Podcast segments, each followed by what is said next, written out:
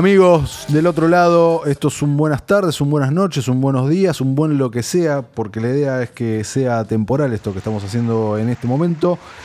Los que están escuchando en vivo, voy a hacer la única mención de espacialidad y temporalidad. Eh, sepan disculpar primero a los que esperaban a Iris Black o Christian Calabia. Secuencia modulada terminó ya hace un par de semanas, duró dos meses, enero y febrero. Servicio completo o o aquel programa sin nombre o de nombre misterioso que va en el ciclo lectivo o parte del ciclo lectivo entre abril y diciembre. Aún no comenzó su temporada número 13, sí, increíble. Lo hará en un par de semanas. Mientras tanto, decidí, así aquí hablo en primera persona, Matías Lertor, a quien está hablando, convocar a un gran amigo que esta profesión me ha dado, con quien ya hemos compartido aire, ya hemos compartido micrófono, para hacer dos especiales, para hablar de cosas que nos gustan, porque Hugo y yo, ya lo nombré pero no completo, nos juntamos de vez en cuando, tendremos que juntarnos más a tomar cafés a veces más ricos y a veces más feos, pero salen muy buenas charlas y siempre decimos, acá falta un micrófono. Así que Hugo Zapata, querido amigo, bienvenido, un placer estar al aire con vos nuevamente y cumplir el micrófono, falta el café, la puta. No, bueno, no importa. Millones de gracias por la invitación y vamos a divertirnos. Totalmente. tenemos varias cosas para hablar. Totalmente. Eh, así que los que están escuchando del otro lado saben que arroba radio en casa son las redes sociales. Si hay alguien que está y que quiere mandar un mensaje en este momento, puede hacerlo al, bueno, ya saben, ¿no? 54911 por WhatsApp, pero el número es 2899 9200 2899 9200 y listo. Esto va a ser a partir de ahora atemporal, más o menos, con algunos engaños. Crónicas Cinefilas Redux. Exactamente, bueno, con Hugo hicimos eh, durante un tiempo, Hugo después se fue y yo seguí con mi socio Diego Corsini y con la participación de decir Chandler de vez en cuando haciendo un programa en Radio Palermo que se y tengo que tocar la primera. Ahí está. Porque estás golpeando. No, no. sí, sí, sí, no, empezaste eso. ¿Por qué? No, hubo ningún insulto. Eh, Hugo se fue. Fue así, puede ser el nombre de una película también. Pero no fue así. Eh, así que, bueno, acá vamos a emular y llamar a esos espíritus del cine, antiguos espíritus del mal, eh, que transforman estos cuerpos decadentes en inmortales acá, pero no en Munra, y vamos a hablar de, cosas que nos apasionan y que nos gustan a nosotros de esta cultura popular, del cine, vamos a meter un poco de series o lo que tiene que ver con el mundo de las series, tal vez no sé si vamos a hablar de alguna serie en específica, eh, pero a mí me gustaría comenzar, Hugo, y acá te cedo casi el 100% de la palabra porque es más que nada tu personaje, pero te voy a hacer muchas preguntas. Y sin hablar de números, porque no vamos a hablar de números, porque cuando escuches esto tal vez eh, estamos hablando de otra cosa a lo que estamos hablando hoy, pero quiero hablar de Capitana Marvel como para empezar, puntapié inicial, que es un personaje que para los que me conocen no es del club de mis amores, no es de mi casa de las ideas, sino de la vereda de enfrente, no así, no significa que yo no disfrute, porque la película juntos, La vimos juntos, me gustó. Creo que con mi crítica fui muy medido y que estuve, no me dejé llevar por, por las pasiones, cosa que me celebro a mí mismo. Eso significa que ya está escrita la de Shazam. No, no, no, está escrita porque está no, escrita, no sí, sí, sí, está, falta. No, no, está el sentimiento por ahí. Yo tengo que ver la película, que la veo en breve, y, y, listo, y ahí ya estará. Pero bueno, primero, Hugo, te pregunto, pero cortito, eh, ¿quién es la capitana Marvel de los cómics, no la del cine? La Capitana Marvel es un personaje muy interesante que tuvo un viaje increíble porque comenzó como un personaje menor en un cómic de los años 60 y con el tiempo fue... ¿A ella se llamaba Capitana Marvel o era Miss Marvel en ese momento? Era Carol Danvers. Carol Danvers no tenía todavía... Era la chica del Capitán Marvel, del Capitán Marvel original. Ok. De los años 60. Que en realidad no es el Capitán Marvel original y así ahí sí te pongo mi corazón de cista porque el Capitán Marvel original se llama Billy Batson cuando se dice la palabra mágica Shazam y ahí tenemos... Va a ser complicadísimo. Pero es así, es el Capitán Marvel original. En esta manera, imposible, ¿eh? eh vamos a hacer un breve, un brevísimo repaso. Eh, cuando sale eh, por la, editorial Fawcett Comics publica Shazam, publica Capitán Marvel, como se llamaba ese personaje, era a todas las cuentas un plagio a Superman. Tal fue así que DC Comics le hizo un juicio. Pero de eso, ¿por qué no lo hablamos la semana que viene? Y nos metemos de lleno con Shazam. Ok. Pero terminar el concepto de Shazam. Le hay ha- mucho para hablar ahí. ¿eh? Le hace un juicio, lo gana, Sí. entonces ahí adquiere la cartera de, de- de- de personajes, entre ellos obviamente el titular, Shazam, el Capitán Marvel, y lo deja en el freezer y nunca registra el nombre. Claro. Capitán Marvel, listo. Vamos a Marvel Comics ahora, fines de los 60. Bueno, y ahí fue que Stan Lee tomó el, el nombre que era legal. No estaba haciendo. No estaba registrado. No estaba registrado. Exactamente. Bueno, lo tomaron. Increíble. Increíble, una cosa maravillosa. Pero bueno, lo cierto es que Capitana Marvel recién arranca como superheroína mm, en el año 2012 y empieza a cobrar cada vez más fuerza. O sea, desde fines de los 60 hasta 2012. Es un montón de tiempo. Bueno, pero eh, ahí. ¿Qué pasó entonces? No, bueno, eh, vamos, ¿querés entrar en ese terreno? No, no, más o menos. un poquito, para que la gente sepa, porque, a ver, yo tengo esta sensación. De repente eh, veo, leo, más allá de las publicidades, obviamente, institucionales, veo mucho fandom esperando esta película, que podemos tener un debate o no de qué tan... eh, qué tan sincero o qué tan exagerado está ese fandom esperando esta película, como si hubiese esperado esta película toda su vida. A ver, sin hacer comparaciones odiosas, pero no puedo evitar hacer una comparación, voy a comparar con Wonder Woman. Wonder Woman tuvo su primera película por primera vez en el cine en el año 2017, si bien está bien, había aparecido el año anterior en Batman vs. Superman, su debut cinematográfico fue en 2017. Para el cine. Para el cine. Habíamos tenido una versión televisiva, habíamos tenido versiones animadas, etc. Pero bueno, es, es lógico entender que durante 78 años o muchísimos años, gente fan, uy, esperé esta película toda mi vida, quiero ver Wonder Woman, etc. Después te gustó, no te gustó, cumplió tus expectativas, no lo cumplió, ese es otro tema. Ahora, se estaba por estrenar Capitana Marvel y yo leí, escuché mucho eso. Entonces ahí fue donde levanté un poco la perdiz, pero para, porque yo no soy un experto en cómics de Marvel, pero conozco, sé. Y dije, y este, no estoy tan familiarizado, sí estoy más fam- familiarizado con Miss Marvel, con el traje negro, la S dorada eh, en, en el pecho, va, en realidad en todo su cuerpo, personaje sexy, o personaje que no va a los lineamientos de hoy en día. Y este personaje veo que con este traje, con este, eh, con este eh, origen, es realmente reciente, ¿no es así?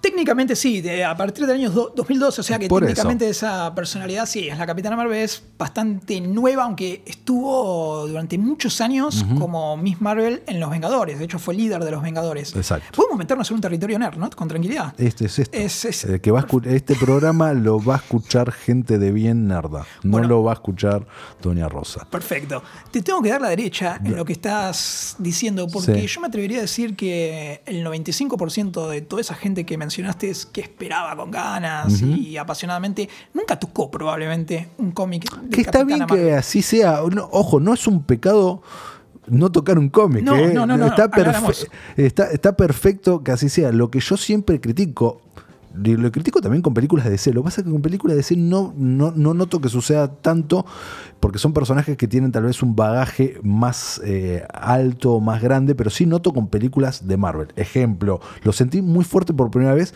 cuando se estrenó el tráiler de Doctor Strange. De repente todos eran fans de Doctor Strange. Bueno. Y yo dije, pero para, ¿ustedes conocían a este personaje hace cinco minutos atrás?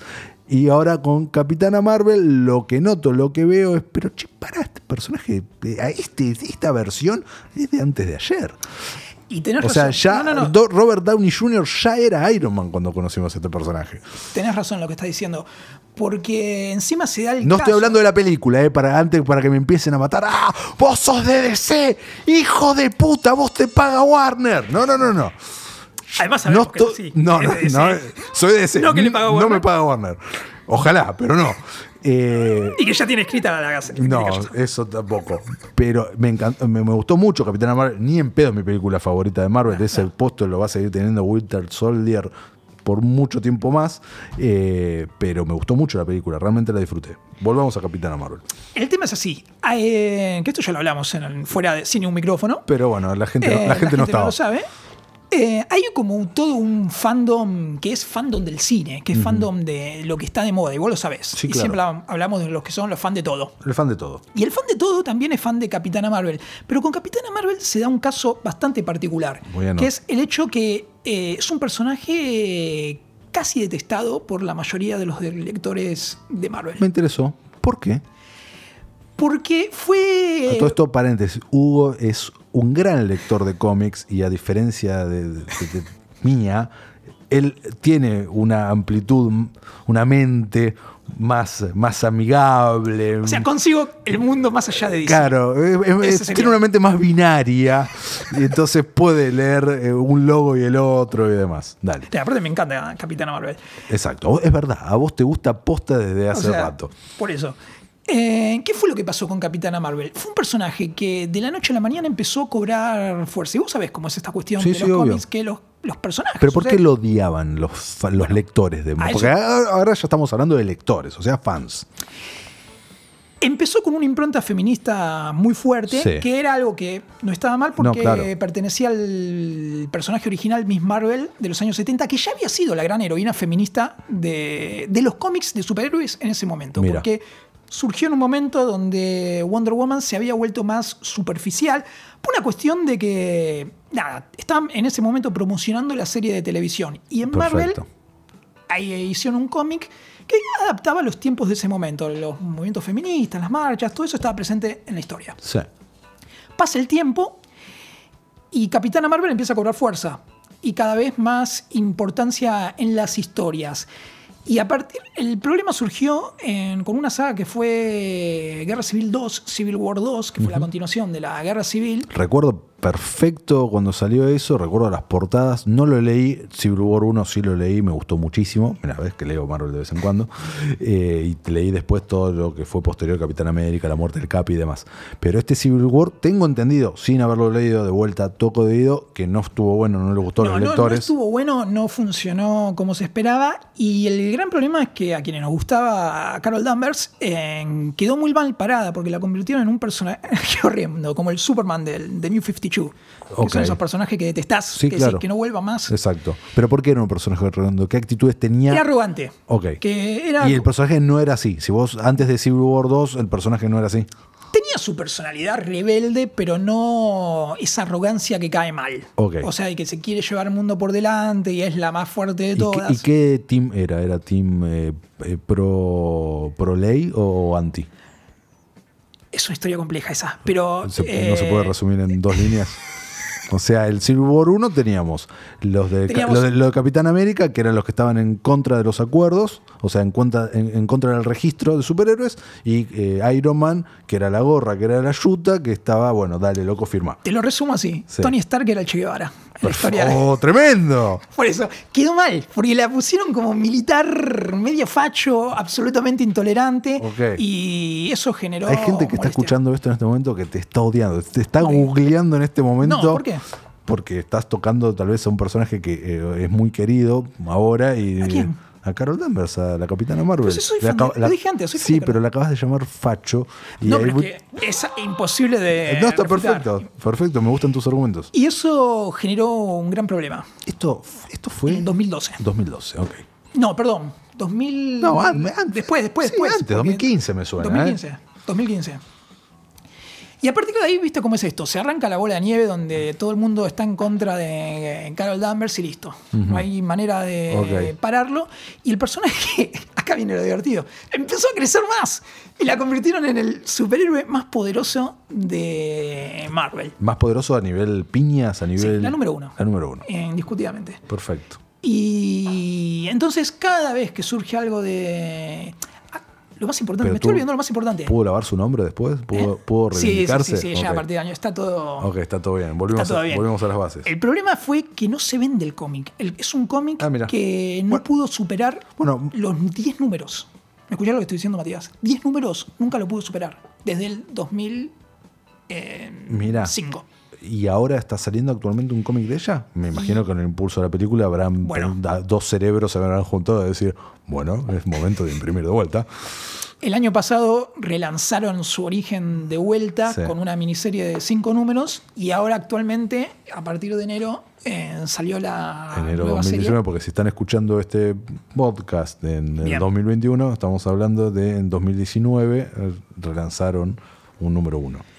Que estamos por ahora en marzo, sí, número 3. Está, recién está Número arrancado, y- encontrando un nuevo rumbo. Ok, perfecto. Vamos a ver si llega a los 10. Bueno, está también como para analizar que, para no, no echarle la culpa tal vez, que las ventas de los cómics a nivel general han decaído mucho. Algunos números eh, de, de algunas editoriales funcionan muy bien y otros muy mal. Marvel no está pasando por un buen momento de ventas de cómics, pese a su éxito en películas. Eso los tiene preocupados, según tengo Bueno, DC tampoco. DC tampoco, pero DC está vendiendo mejor que Marvel. eh, Por primera vez en un montón de tiempo. No tengo los números, no te lo puedo refutar. No recuerdo ahora, pero está los últimos. El, el año pasado, el número 2018, DC vendió más que Marvel. Un auténtico milagro con el desastre. Y- pero creo que los dos últimos años fueron así, ¿eh? Fueron así. Podemos dejarlo para la segunda entrega, Sí, eso, eh, y a discutirlo bien. La cuestión es que, como te decía, Marvel no se. Digamos, Capitana Marvel no se vende bien y terminó siendo un cómic de nicho. Ok. Que, de hecho, en las librerías de cómics, actualmente acá en Argentina, si vas a. Me da un cómic de Capitana Marvel. Y ahora tal vez lo desempolvan. Eh, a pedido, porque no, no se venden y no hay. Por eso ese fandom que vos me, me estás hablando, creo que es más que nada un fandom generalizado de que les gusta con la misma pasión Capitana Marvel como Guardianes de la Galaxia, que tampoco lo leía nadie. Exacto. Y después de la película se convirtió en un éxito increíble. Perfecto. Y ahora todo el mundo lee. Ahora yo te pregunto: ¿la capitana Marvel que vimos en la película Sí. es la de los cómics? Eh, sí, en gran medida. Creo que Brie Larson, a mi entender, capturó la personalidad de Carol Danvers a la perfección. O sea, cuando yo. ¿Qué es lo que me gusta ver a mí cuando voy a ver una película de este tipo? Ok. O sea, Carol Danvers o Capitana Marvel, esta que estamos viendo, en los cómics, ¿tiene un contraparte masculino o femenino? ¿Tiene, ¿Tiene algún romance? Porque una de las cosas de las cuales esta película ah, me parece que es un acierto y que al mismo me tiempo... siento el abogado de. No, no, no. Y que, y que, este, para mí es un Para acierto. la fiscalía, me lo pregunta como si fuera el fiscal de DC. Dale. No, no, que, que es un acierto y por el cual el otro día también tuve una discusión en el ámbito privado por eh, argumentos eh, feministas que están, que, o sea, y, y en el buen sentido, ¿no? ¿A dónde vas De todo esto. con todo esto? No, no, quiero saber, te estoy preguntando desde mi ignorancia de nunca haber leído un cómic de Capitana Marvel, si tiene romance o romances con algún otro personaje, porque en la película no lo tiene y es raro Y lo celebré. Bien, excelente. por eso es raro, porque por lo general, deja- vamos a hacer un repaso ahora, porque nunca hasta ahora no lo hice. Creo que en, en las 21 películas anteriores de, de Marvel, en todas hubo, en mayor o menor medida, algún romance o enamoramiento, y en esta no hay. Hubiera sido caer en un lugar común. Sí, sí, parece. seguramente, pero por eso te Creo que pregunto, Fue en uno el cómic- más débiles que tuvo Wonder Eh, Woman. el- bueno, pero pará, no. ¿Ves? Esa es la discusión que yo tuve el, otro día. Cuando me dijeron, no, que, que Wonder Woman, qué sé yo, el, eh, estaba el, el romance heteronormativo que Hollywood nos tiene acostumbrados. Estoy Yo dije, totalmente de acuerdo. sí, dije, pero no es porque fue inventado porque sí para la película. El personaje de Steve Trevor y, Nefasto. Nefasto este Trevor. a mí no me gusta tampoco. Nefasto. Pero el personaje en sí y la historia de origen de Wonder Woman está totalmente arraigada a la llegada de este tipo a la isla. Ella se va con él y surge un romance que después a, casi nadie le gusta, pero el principio No por, tiene sentido. por eso, el principio por lo menos es ahí y la película lo retrató y la química entre ellos dos me parece que era buena y al margen. Igual no quiero hablar de esa película. La pregunta es, ¿hay una especie de Steve Trevor en Capitana Marvel en los cómics? No. No. No, no, no, no hay un Steve Trevor porque tuvo algunos romances, creo que uno de los más recordados, uno de los más, eh, si se quiere, a menos fue con... ay, ¿Cómo se llama? El compañero de Iron Man. Me- se me acaba de ir el nombre. el compañero de Iron Man. El eh, negro. sí, sí, Eh, War Machine. Sí. Ronnie, War Machine. Ah, ok. War Machine fue como una de las parejas. ¿Estamos hablando de ahora o antes? No, de hace unos años en el O cómic. sea, pero en el cómic tampoco fue. Ok. Pero ahora no, no, no, No hay. Es verdad que no hay ningún. Porque esto también viene, viene a colación porque todos los memes y todas las cosas que están surgiendo post trailer, último trailer de Adventure Endgame, donde es, es- se cruza con las miradas con, con Thor. Sí. Y nada, están a full los fans de No, vuelta. ¿eh? Que- cotillón para la gilada. Cotillón, pero están los otros fans diciendo, no, no, no, no, no, que ahí no tiene que haber romance, No. dos rubios juntos no, y que si no sería, sería el cliché de Hollywood, que ella en realidad tendría que tener un romance con Valkyrie, Valkyria. Eh, No, bueno, ahí ya se van bueno, yo te digo lo que dice ¿En serio? la- ¿Viste eso? Oh, bocha. ¿Con Valkyria? Sí. No, pero no. Bueno, yo te digo lo que dice. ¿Pero por qué Valkyria? Si no es lesbiana. Bueno, aparent- hay todo un movimiento que quieren que el personaje No, sea pero lesbiana. sería forzarlo demasiado. En todo caso, digamos, saquemos a Steve Trevor de Wonder Woman, que tiene más sentido, me Tiene parece. más sentido. Bueno, cuando Eh. los cómics actualmente, ya desde hace unos años, Wonder Woman se sabe que es bisexual. Sí, pero todavía, eh, vos fíjate que en los cómics actuales le siguen imponiendo la relación con. Es como que hay una barrera cultural. Y ahora está mucho, eh, está chichoneando con Aquaman fuertísimo Wonder Woman. Está, está Bueno, pero sigue la misma al- línea. Sí, sí, está a punto está de bien, pasar algo. Pero ¿eh? estamos en una O sea, relación heterosexual. Por eso, Steve Trevor, Batman eh, hace unos años, Superman re largo, muy importante. Infumable. eh, infumable relación del New- Coincidimos en eso. Sí, totalmente. Del New 52 era como la bandera, el, el hermoso dibujo de Jim Lee, de ellos dos besándose, en el, volando por los aires entre las nubes. paréntesis. Y ahora Aquaman. Es como una gran contradicción, porque al mismo tiempo DC sacó un especial hace unos años que se llamaba Love is Love. ¿Te Sí, acordás? Un especial sobre- perfecto. muy bueno. Muy bueno. Sobre. Había sido en homenaje a las víctimas de una masacre que hubo en un boliche gay. Sí. Y la portada estaba ella. Estaba ella. Levantando la bandera, de hecho, de, de la comunidad gay. O sea, que por un lado tenés eso, pero por otro lado en la historia nunca la. de Wonder Woman, me parece que va, pero bueno, tienen otro personaje que como Harley Quinn, que sí es abiertamente bisexual. Bueno, y ahí está. ¿Por qué Harley Quinn sí y Wonder Woman no? Porque hay un miedo a, uy, a ver si perdemos las ventas o si las niñas dejan de comprar los juguetes y los disfraces. Esa es la cuestión detrás de todo eso. Pero Bueno, con- volviendo a Capitana volviendo a Marvel, Capitana Marvel, no hay una, una especie no de habría Trevor. motivo, sería muy forzado. y Me parece que lo manejaron bien. De hecho, un problema que para mí tuvo la película es que toda esa impronta feminista que se le podía haber dado a un personaje en un universo donde no tenías antecedentes femeninos, acá quedó bastante, fue bastante liviano, porque el mensaje, la cuota de empoderamiento femenino se pasó muy por arriba. No es el fuerte de la película, No, para nada. Pero hay, porque no solamente ella, tenemos una ma- madre soltera, con una hija, negras aparte. Sí, eh, pero no es el centro de la película en ningún momento. No, no, se no, había no es el centro de la película. dicho. De hecho, Nick Fury por momentos roba mucho, mucho protagonismo. Es una buddy movie, está perfecto. Bueno, es interesante lo que hicieron, porque en vez de ponerle un interés romántico, hacen una buddy movie con Nick Fury que funciona a la perfección. Un Nick Fury que eh, hasta ahora es mi Nick Fury preferido, Sí. eh, eh, que es diferente a todos los que habíamos visto en todas las otras películas. Es un Nick Fury de, de 20 años para atrás. Recordemos que la película transcurre en la década del 90, 1995 para ser exactos. Eh, entonces, El- tuvo, Nick Fury tuvo la película de. ¿Cómo se llama el actor del Auto Fantástico? de- David Hasselhoff. David Hasselhoff. Sí, en los 80. Hermosa. Peliculón horrendo. Hermosa. Da la vuelta. Sí, maravillosa. Peli- Peliculón horrendo, sí, sí, sí, sí. Eh, Cuando Nick Fury era todavía. Era todavía blanco. Exacto. ¿En qué quedamos? Sí. Eh, Quedamos en que. No, yo- mi pregunta desde la ignorancia por eh, posibles romances o no de este personaje y hablando de la Eh, película. si apuntamos todos los fino, que- hilamos fino el romance, pero no sé cómo lo van a establecer. Tendría que ser con Rowdy. Y el amigo Rowdy tendría que tener una alegría después de haber perdido su pierna. Pero si queremos ser fieles al cómic, pero no. ¿Y por qué tiene que tener una relación Pa- amorosa Capitana Marvel? No, para mí no, no, para mí no. Ah. Yo estoy diciendo porque el tráiler lo viste. Sí, pero no me ¿Viste cómo eso. termina el tráiler? La Pero mirada entre ellos dos. A mí tampoco, pero hay mucha gente que está shipeando, como se dice hoy en día, que shipean las... Esa es la gente de tu comunidad. No, no, no es mi comunidad. Hugo, vos, Hugo Zapata, quien escuchan es arroba Ug Zapata en Twitter y Hugo Zapate No me voy a enterar jamás. en Instagram. eh, está fuera de todo este mundo donde que hay muchas miles de millones de personas que eh, están con esto. No, pero a lo que voy es a. Que vos también, porque no te hagas Sí. el. No, yo también estoy el dentro de esto, pero- también detestás a los ¿Qué? fans de todo.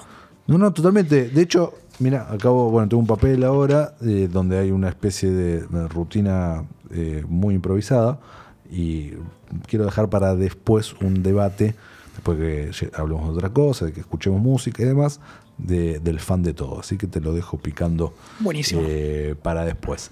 Eh, algo para, digno para analizar de, Capitana Marvel fue su campaña pre-estreno y todo lo que sucedió eh, al respecto por unos tweets normales o, unos tweets por lo menos para aseverar o para hacer una declaración por parte de Brie Larson que se distorsionaron. Que se distorsionaron totalmente y que fueron ella apuntaba a la inclusividad y se tomó como un odio hacia el hombre blanco que no tenía absolutamente nada que ver. O sea, lo que Brie Larson había dicho es que en las entrevistas que había dado, ella encontraba que la mayoría eran hombres blancos desde más de 40 años y le gustaría ver que se le dieran posibilidades a otras personas. Y eso se convirtió en Brie Larson odia a los hombres blancos. Exacto. Y a partir de ahí comenzó una la campaña del odio, como dije, eh, que fue exageradísima. De hecho, hemos tenido en YouTube videos, en algunos canales argentinos, ya garantizando dos semanas antes de que se estrene el fracaso de Capitana Marvel. Que ¿Por qué fracasó Capitana Marvel en, el cine? Y vimos que no fue así. El personaje capturó al público general, es un éxito indiscutido. Y la vamos a seguir viendo. Yo creo igual que la mejor película, coincido con vos, que tal vez no fue la mejor película de Marvel, ni mucho menos de esa manera abrí mi reseña, pero creo que lo mejor de Carol Danvers lo vamos a ver en el futuro y espero con otros directores. Ojalá, no, seguramente. Ojalá, bueno, eso siempre, ojalá con algún director, porque esta película no había directores. No, la verdad que no. y es esta manía, ¿no? De que tiene. El 80% de... las películas de Marvel no tienen identidad. Son películas de estudio con formuláticas. Creo que esté mal, ¿eh? Ojo, es una manera y ellos saben y les va muy bien en lo que hacen pero la mayoría es por eso. Para mí no me gusta. A mí cuando veo películas me gusta el cine y me gusta ver identidades. Bueno, tampoco había mucha identidad en Aquaman, digamos. No, sí. es, una es una película que lo pongo cualquiera y la compro no, salvo por la escena de los bichos cuando los atacan en, el, coincido, en el barco. No coincido con vos. Yo, aparte de esa escena, sí, bien, es verdad que tiene muy el, el sello de su director, de James Bond, pero es una película donde vos ves un autor detrás. ¿Qué quiero decir con esto? un autor manipulado, porque convirtió a un Aquaman, que era un personaje yo yo estoy hablando de manera que era otra cosa, en el, clon de Thor. Pero vos ahí estás hablando de guion. Yo estoy hablando, de, yo estoy hablando de puesta. Ah, vos te referís a puesta en escena. Eh, puesta en escena, exacto. Puesta en escena. Perfecto. sí, sí, estoy de acuerdo en eso. Puesta en escena. Las películas de Marvel eh, que tienen buenas puestas en escena son pocas te diría la primera Iron Man. Puestas en escenas con identidad. Con identidad. puestas en escenas. Razón. Todas con, con, tenés razón, con identidad. Eh, Guardianes de la Galaxia. Guardianes de la Galaxia. Tiene el 100%. Pantera Negra. Pantera Negra también. Eh, Winter Soldier también. También. Eh, bueno, la primera Capitán América me parece que es mi preferida en ese sentido, la de Joe Johnson. Eh, como está filmada. Película subestimada. Totalmente. Que jamás lo voy a entender. Yo tampoco lo voy a entender. Pues es impecable. Exacto. Así que, bueno, nombraste. Pero sí, eh, faltó esa identidad que te referís. Esta película la podría haber dirigido cualquiera y no te das cuenta. Cualquiera. es una codirección, una es pareja. Una codirección de una pareja que no teníamos muchos antecedentes, que la mm. verdad también hay que decirlo. Eh, y quedó en eso, en una película que.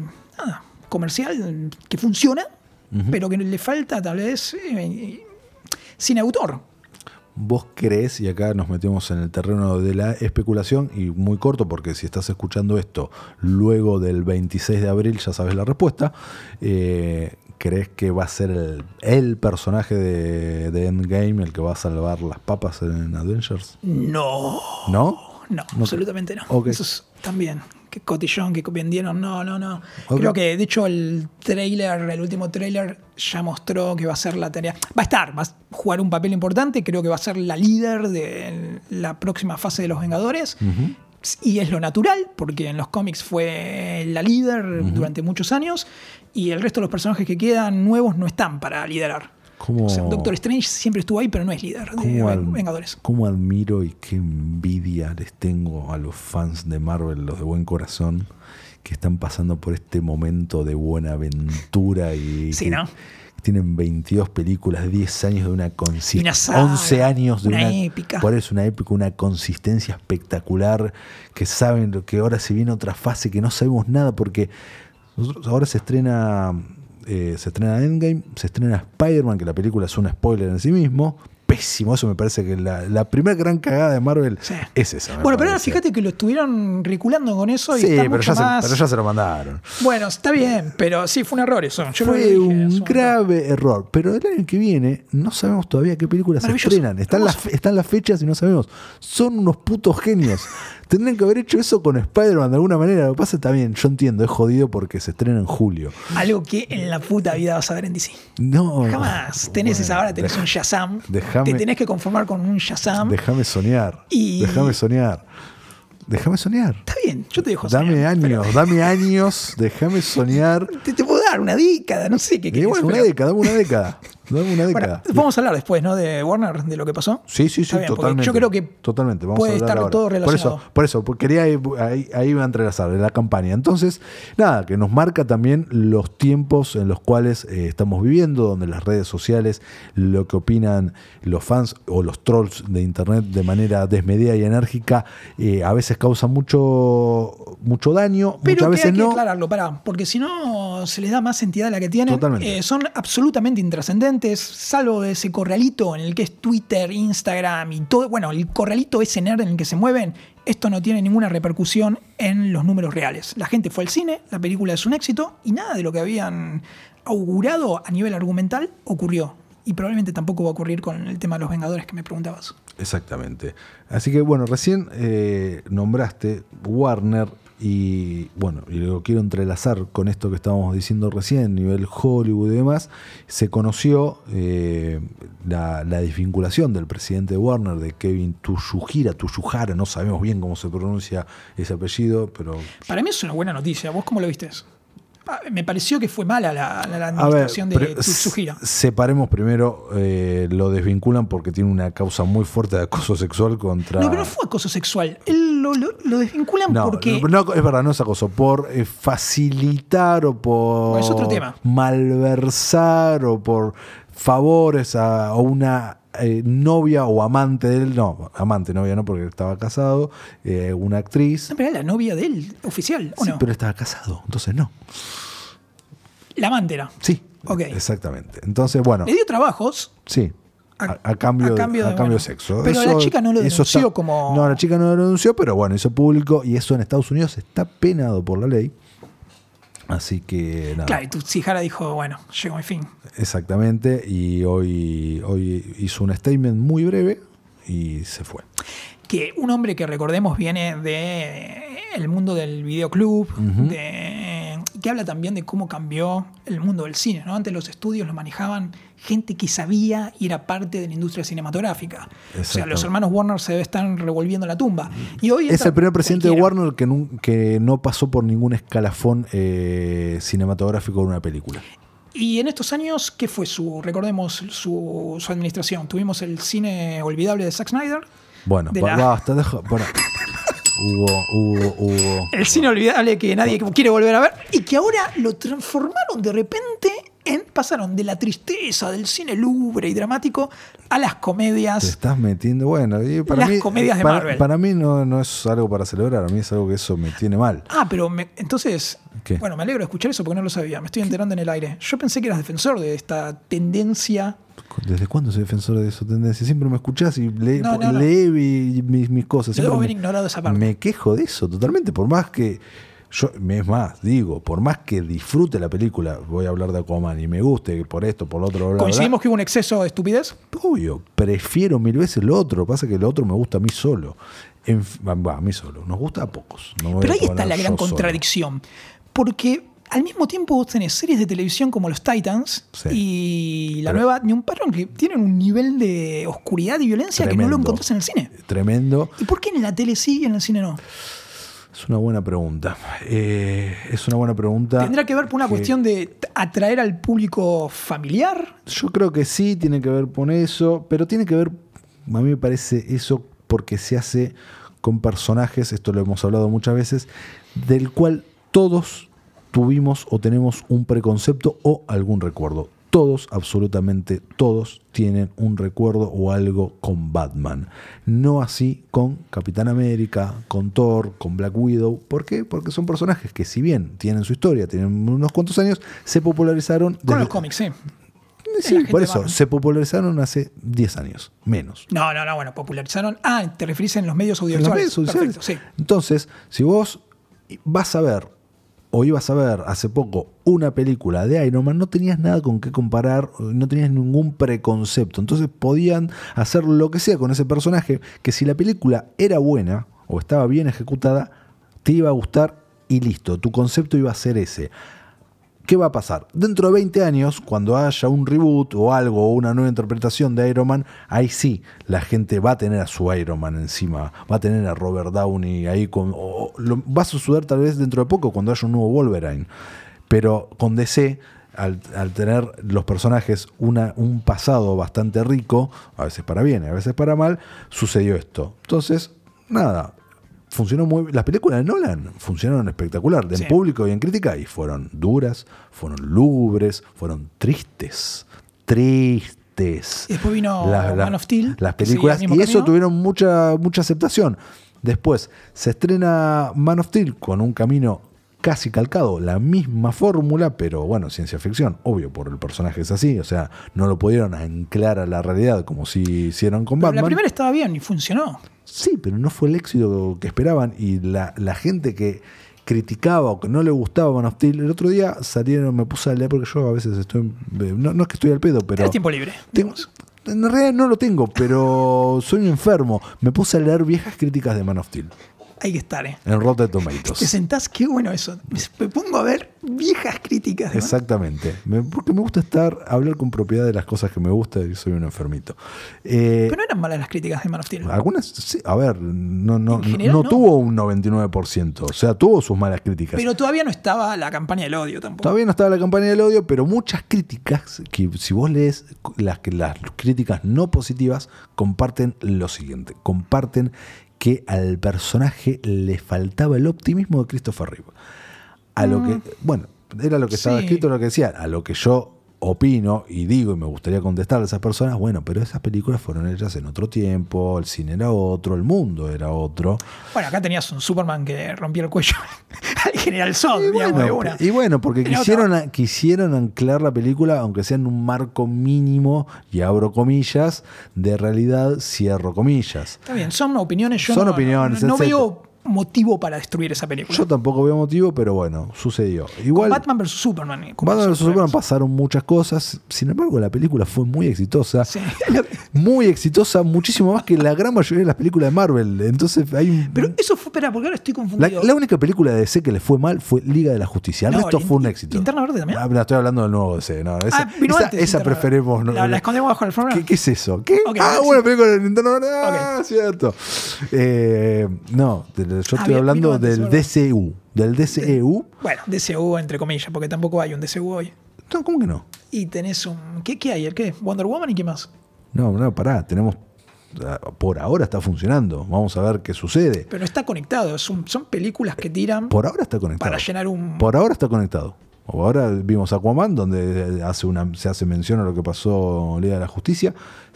y esa fue la última película. Se estrena Shazam, donde ya hablé con gente que la vio y hay constantes referencias a Batman Superman, Día de la Justicia en general. O sea que ya está. Eh, sigue eso, más que más continuidad que eso, no sé qué es. En octubre tenemos una película que sí es de otro sello de DC que todavía no tiene nombre, que es la película de Joker, protagonizada por Joaquin Phoenix, que, no tiene nada que ver con transcurre los 70 y no tiene nada que ver con, con, lo anterior. Y ahora sí, ya el año que viene tenemos primero Versus Prey, que también está en continuidad porque tenemos a la misma protagonista. Harley se sabe que se cuela, si vemos las fotos del set, ella tiene el tatuaje de, que dice Pudding, que es el, apodo que ella dice a vos, lo tiene tachado. Bodrio, sigamos. Bueno, pará, veamos la película, Hugo, primero. Hugo, veamos la película. Bodrio, Bodrio. No, no, veamos la película. No, viejo, no.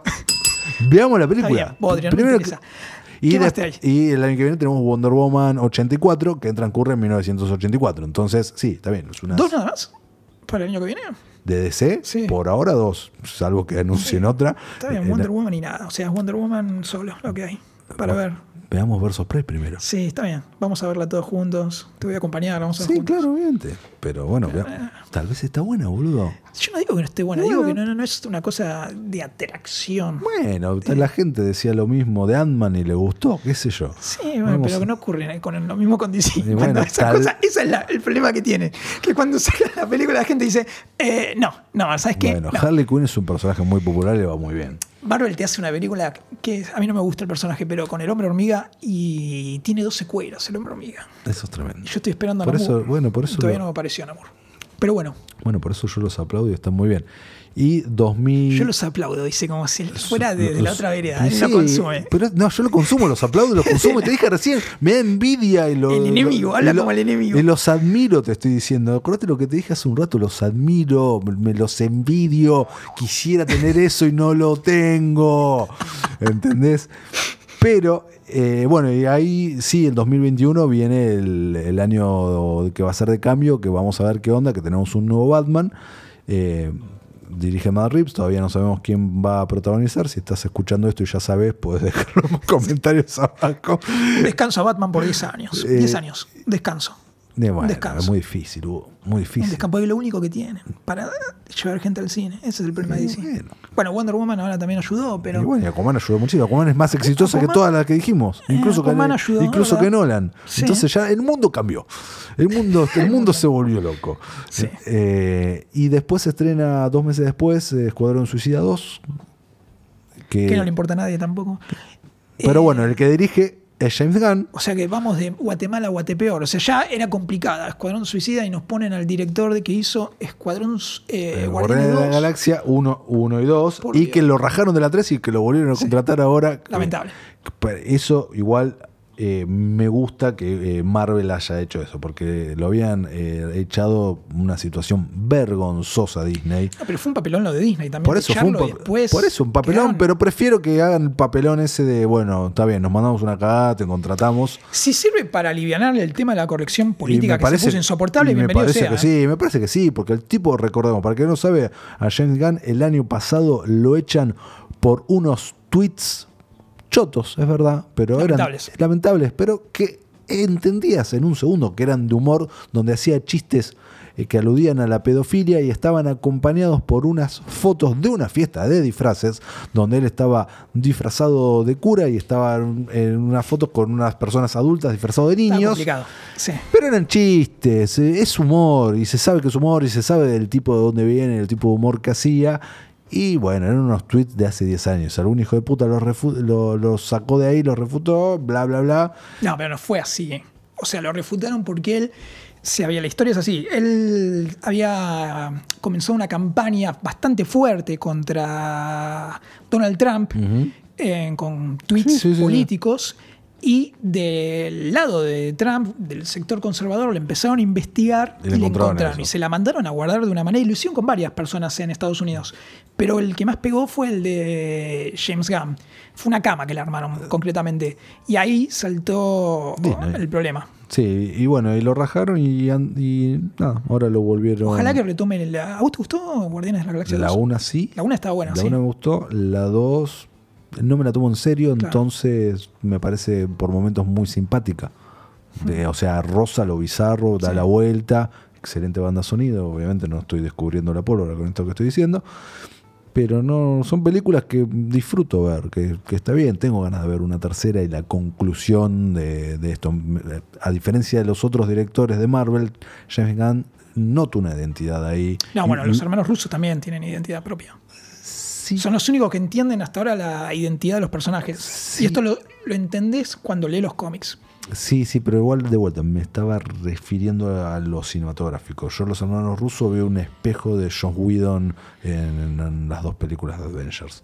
No así, no así eh, en Winter Soldier. En Winter Soldier hay un- una manera de. Estás hablando de cuestiones de realización. Sí, estoy hablando de cuestiones de realización, exactamente. En Winter Soldier yo veo algo de los 70s, Es un thriller político. Exactamente. Sí. Que, que- que está muy bien ejecutado. El resto de las películas, obviamente, están muy bien ejecutadas. Eh, Estoy hablando de la última Adventure, que es espectacular. Esta va a ser así también, pero no, no veo nada a nivel visual desde lo narrativo, no de los efectos especiales, que me sorprenda. no, pero es la contracara, porque el que está escuchando esto te dice y que odia a Zack Snyder y detesta tu fanatismo de Zack Snyderiano, te va a decir, y está bien, eh, Snyder tiene mucha impronta visual, muchas cosas, pero hizo un desastre con los personajes. Bueno, ahí yo te voy a decir no y te lo puedo discutir mil años. Ahí, entras en la, en la secta, entramos en el, discurso de la secta, de la secta snyderiana. Y entramos en la secta. Somos unos cuantos.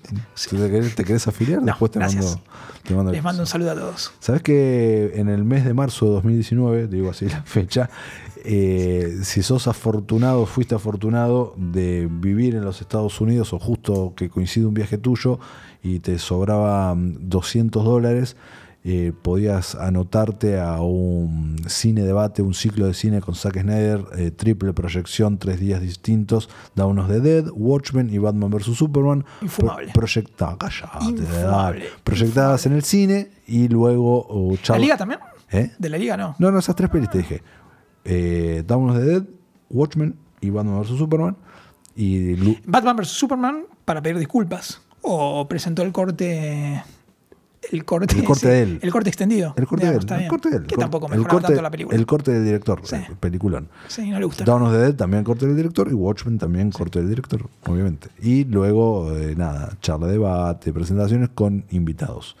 Eh, nada, eso, dato para, para dar, porque va a ser la primera aparición en público de Snyder después de mucho tiempo con la tragedia familiar que le ocurrió, etc. Eh, estábamos hablando de ¿De qué estamos hablando? Estamos porque hablando. Te fuiste, empezaste a tirar barro y Snyder, cómo te encanta. Porque sí. Eh, de, ah, no, bueno, de, ah, de Hollywood. Estamos hablando de Hollywood, de que el presidente de, Warner eh, renunció por, por, por, estas cuestiones. Y esto viene aparejado a lo que hablábamos hace un rato de los tweets de Brie Larson y el mundo de Hollywood en el cual vivimos que paradójicamente todo esto ocurre el día que Tarantino presenta eh, el, póster de una película que se llama justamente Once Upon a Time in Hollywood. ¿Vos sos uno de los obsecuentes de Tarantino? No. De esos que creen que es el director más grande de la historia. perdón, los que creen que inventó directamente el cine con Kill Bill. El cine nació con Kill Bill. No, no, no, no, para nada. Sí creo que es uno de los mejores realizadores de los últimos tiempos. Creo que es un genio y creo que él mismo dice que él no inventó nada, sino que él rinde homenaje a lo que él le gusta y para mí lo ejecuta eh, muy Magníficamente. bien. Me gusta mucho que tenga eh, una visión. Vamos a ver si después lo cumple, pero yo creo que lo va a hacer. De que él siempre dijo que iba a hacer 10 películas. Esta es su película número 9, le queda una última y se retira. ¿9 u octava? Esta es la 9. Esta es la 9, le queda una, una más. Y que eh, sería la de Star Trek.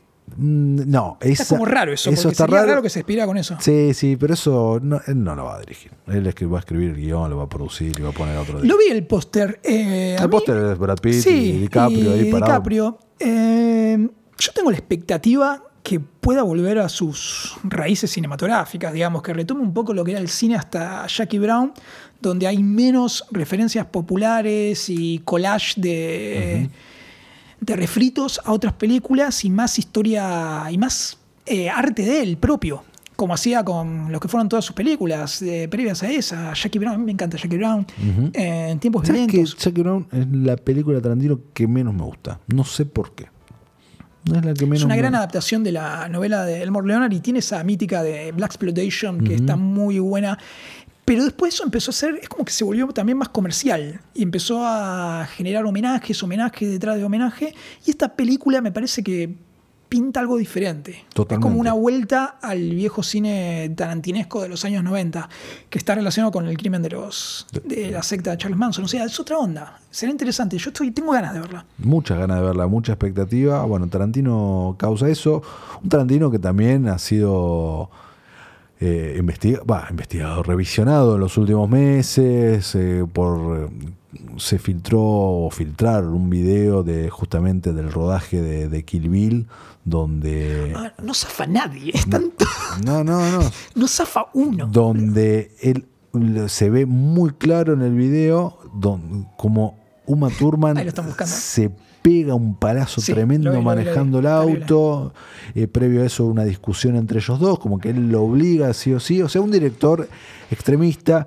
Eh, que eso ahora nada lo pone en la boca del lobo pero bueno si hubiesen existido videos de Kubrick dirigiendo y demás a eso íbamos. que Es también la doble moral de Hollywood, porque automáticamente me viene a la memoria, te estoy escuchando, y el, el tema del exorcista. También, a totalmente. Linda Blair le pasó eso, la famosa escena de la cama, ella terminó, ¿te acuerdas que se movía? Sí, obvio. Terminó con una... usada la espalda, sí, Sí. tenía 13 años.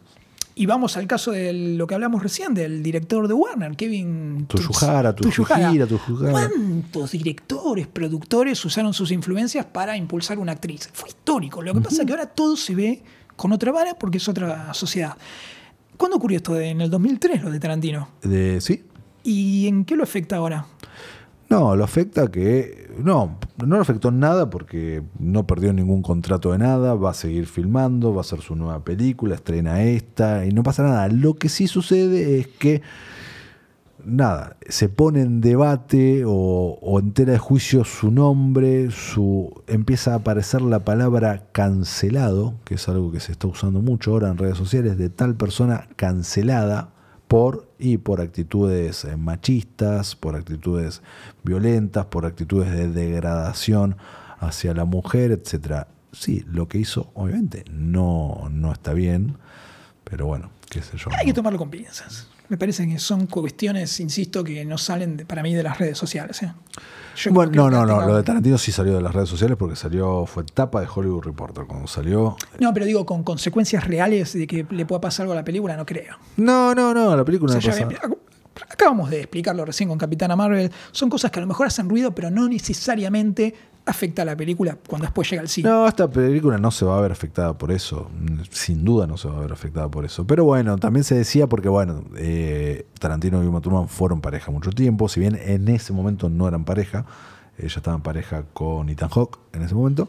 Pero bueno, nada, se empezó a hablar mucho de la pareja y de él, de violencia, etcétera. Nada, nunca se dijo más nada. Pero bueno, se puso en tela de juicio y en un revisionismo del cual estamos acostumbrados hoy muchísimo y que todos los días mm, nos enteramos. nuevo, sí, Sale un nuevo. caso. Un nuevo caso. Algunos gravísimos. Ejemplo, Brian Singer. Eh, Está complicado, Brian Singer. complicadísimo. Bueno, de hecho surgió ahora que se acaba de bajar, o lo bajaron, mejor dicho, De Red Sonja. de Red Sonja. Obvio. No sé quién esperaba Bueno, que eso iba a- lo bajaron de coso, de toda lo que fue la promoción de Rapsodia Bohemia. De hecho, nadie le agradeció Nadie nada lo mencionó. en los Oscars. Nadie no lo- existió, nunca nadie- existió. Ni en los Oscars ni en ningún otro La premio. dirigió Brian nadie, May esa película. nadie lo mencionó. En ningún momento se lo menciona. La película sin director. cosa rara, La, la película, película. la película sin director. Sí. Espectacular, sí. Eh, que anunciaron, va, no anunciaron, perdón. Se rumorea una secuela de Bohemian Yo apoyo un universo conectado ahí. Ent- Universo conectado de, ¿De qué? biografías musicales. conectadas. Ah, Sí. estaría muy bien. Eh, pero bueno, yo la creo bastante factible. eh, eh, La los- continuación de Sí, Rhapsody, los sí, últimos obvio. cinco años, que se llame, es más, ya te tiro el título, yo más Bond se tiene que llamar la película. Ahí está, es esa. Es esa, listo. Y que me parece que redimiría bastante esta cuestión que le faltó tal vez a la película de llegar hasta ahí y quedarte con ganas de seguir más, porque fue mucho más profunda la historia de Queen. Exacto. Y lo vimos hasta ahí por arriba. Exactamente. Así que eh, vamos a escuchar un poquito de música. Sí, paramos un poco porque Sí, no. sí, sí. Así es como son las charlas, no Así paramos. y- Vamos a escuchar dale. un poquito de música. Eh, vos que estás escuchando del otro lado, si no tenés ganas de escuchar este tema, la salteás y seguís escuchando lo que estamos diciendo, que es muy apasionante.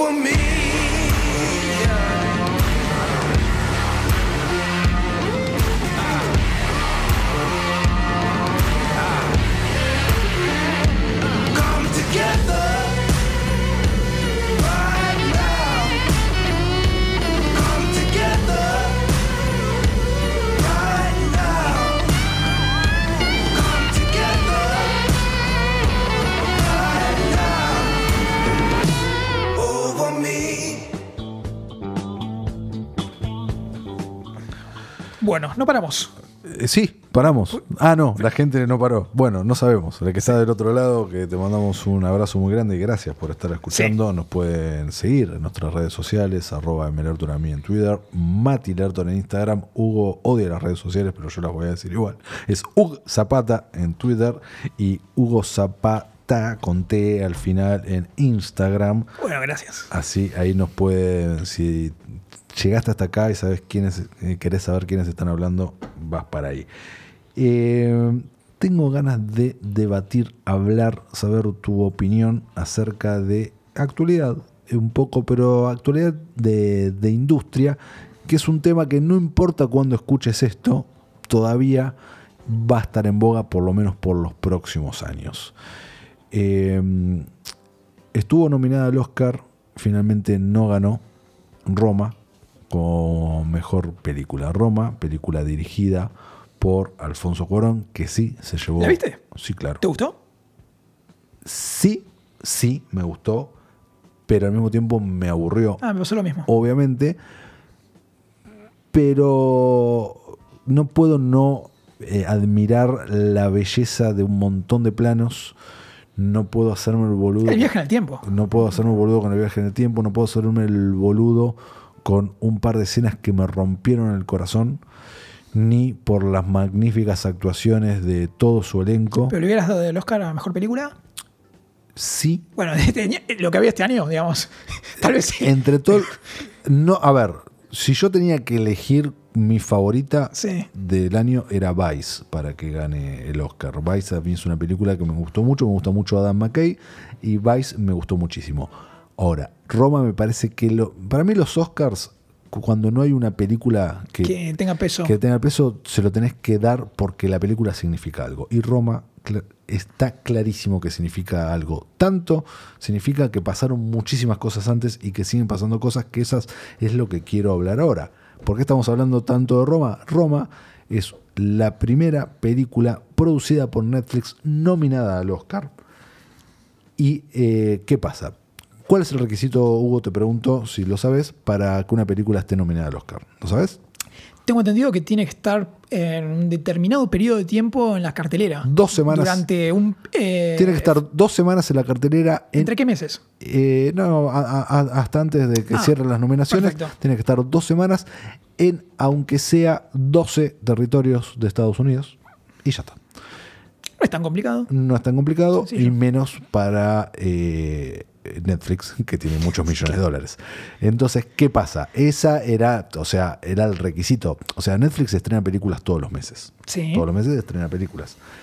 Lo que no hace es estrenarlas en el cine. ¿Por qué? Porque no es el negocio de Netflix. Netflix está en el negocio del streaming. Lo hizo con Roma justamente para poder cumplir el requisito no solo de la academia, sino de las otras instancias de premiaciones para que la película pueda estar nominadas y recibir premios. ¿Qué pasa? Pasaron muchas cosas con esto, muchos debates en eh, los ámbitos más académicos, tal, vez del cine, de que, si está bien, de que si está mal y qué sé yo, pero todo esto obviamente empezó a tener más relevancia cuando un peso pesado, cuando uno de los popes se pronunció al respecto, nada más ni nada menos que Steven Spielberg.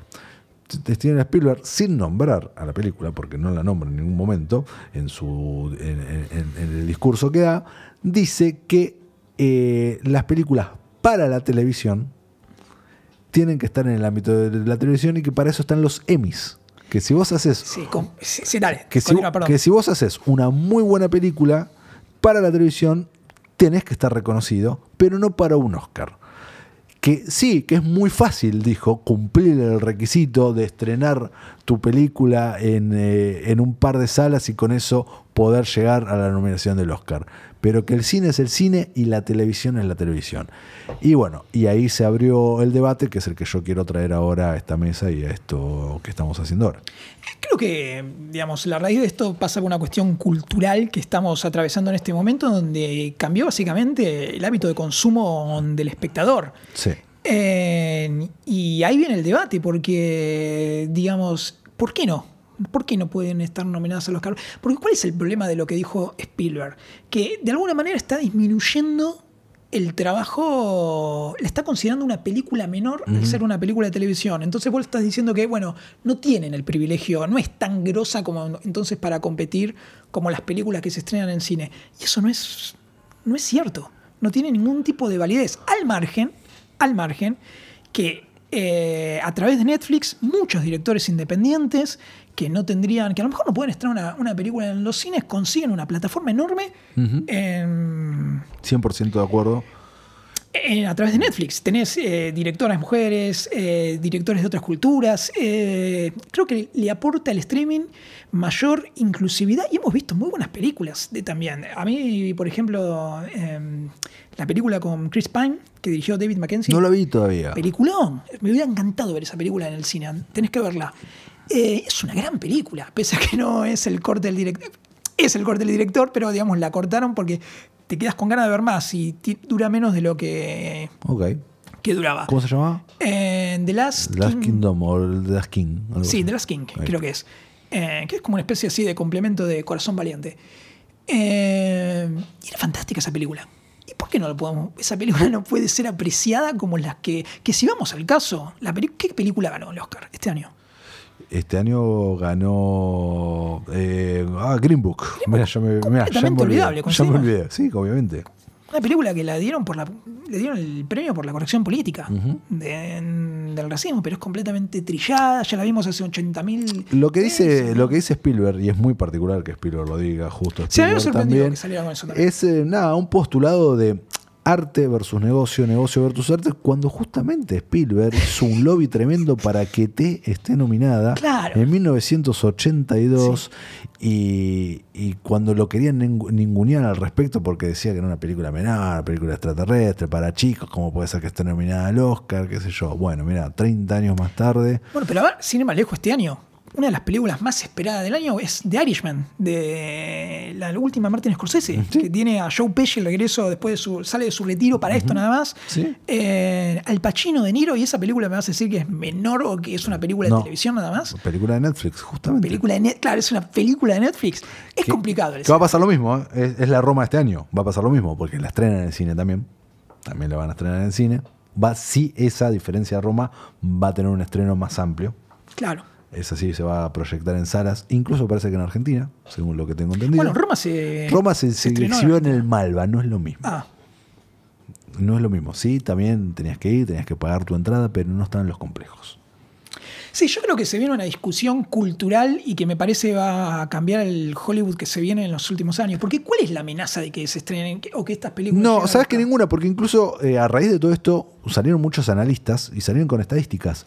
No disminuyó la venta de entradas del cine, al contrario, estuvo eh, aumentó en los últimos años. Yo creo que son dos formatos que pueden convivir, completamente y la gente elige qué es lo que va a ver y a dónde lo va a ver. 100%. Lo que sí nos está haciendo, que se iba a hacer eh, este año y le dieron marcha para atrás, y uno de los principales eh, abogados para que eso ocurra es Spielberg también, es Nolan, eh, no me acuerdo quién nosotros integraban esa camarilla, porque se había presentado un proyecto que era que el mismo día que se estrene una película, vamos a poner la nueva de Harry Potter, o sea, eh, ¿cómo se llaman las precuelas? Animales Fantásticos, vos como usuario pagando un diferencial bastante más salado, la puedas ver en tu casa también. Te mandan un código y vos la podías ver en tu casa, pagando, ahí está, me acuerdo, 45 dólares. En Estados Unidos una entrada de cine cuesta entre 10, 15, 16, 17 dólares, depende del tipo de cine, el formato, qué sé yo.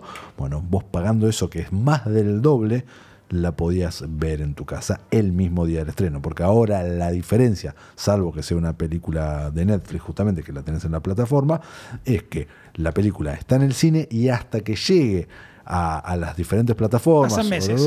pasan al menos 60 días. Sí.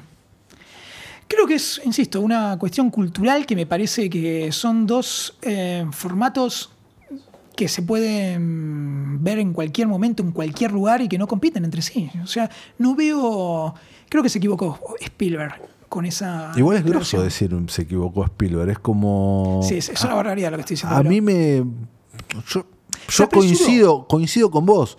Pero, viste, contradecir a Spielberg es como, che, pará, este chabón sabe mucho.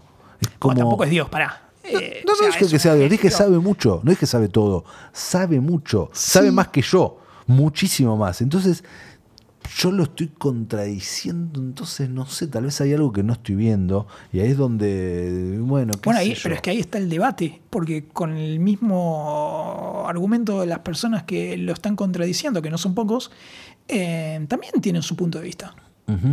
Me parece que va a tener que ver eh, qué es lo que Hollywood va a desarrollar en los próximos... Bueno. es el futuro que se Eh, viene. bueno, futuro que se viene, que se viene ya, ¿Y por dónde va? que se viene ya porque ahora, eh, no sé cuándo estás escuchando este podcast eh, o este especial, amigo que estás del otro lado, pero tal vez ya podés en este momento ir a tu televisor y poner Disney Plus. Claro. Disney Plus tiene fecha de salida aún incierta, pero fines de 2019 y sale, Fin de año. por eso fines de 2019, sale con todo. Sale con todo, con todo que quiere decir, con toda la cartera de Disney de, títulos, que esto incluye Marvel y Star Wars, porque recordemos que esto es de Disney, y con contenido material original. Obvio, así como Netflix tiene su contenido material original, también lo va a tener Disney. Van a lanzar, la primera película que van a lanzar Disney Plus es La Dama del Vagabundo, hecha live action o con esta técnica nueva tipo El Rey León que se estrena este año, pero versión Dama del Vagabundo. Y eh, la serie, la primera serie de Star Wars live action que se llama The Mandalorian, el Manda- o los Mandalorianos, que son estos, eh, que es a los que pertenece Boba estos Bounty Hunter eh, en, los confines de- del imperio. Es muy interesante lo de Disney Plus porque viene a margen de eso que es lo atractivo, lo nuevo. Tenés además toda la biblioteca de películas clásicas de Disney que eran muy difíciles de conseguir, muy especialmente lo que fue el cine live action que se perdió. Hugo tiene en su otra cosa, hugozapata.com.ar, que es el blog de Hugo, tiene una sección muy buena, a mí me gusta mucho, no leí todos, porque hay algunos títulos que no me interesan, pero sí leí muchos, que se llama El Disney Olvidado, donde Hugo reseña con lujo de detalles y datos que no tengo idea de a quién mata para sacarlos, detalles de películas que quizás no sabías que existían o tenías un breve recuerdo de eh, joyas o no tanto que Disney estrenó entre la década del 80 y la década del 90. Corregime De- si me equivoco. Desde el año 50. Del año 50, 50. perdón. La que vos mencionaste fue una gran época, pero desde los años 50 que empezaron a hacer películas live action y ahora las vamos a tener disponibles. Menos una. Ah, ya se sabe que va a haber una que no va a haber. Sí. ¿Cuál? Y te lo surgió hace poco, esto está confirmado, y es Mira. el clásico de 1946, La canción del sur. Una película importante desde el punto de vista técnico, porque fue la primera que eh, presentó la combinación entre live action y dibujos animados. Mira. Pero ¿cuál es el problema?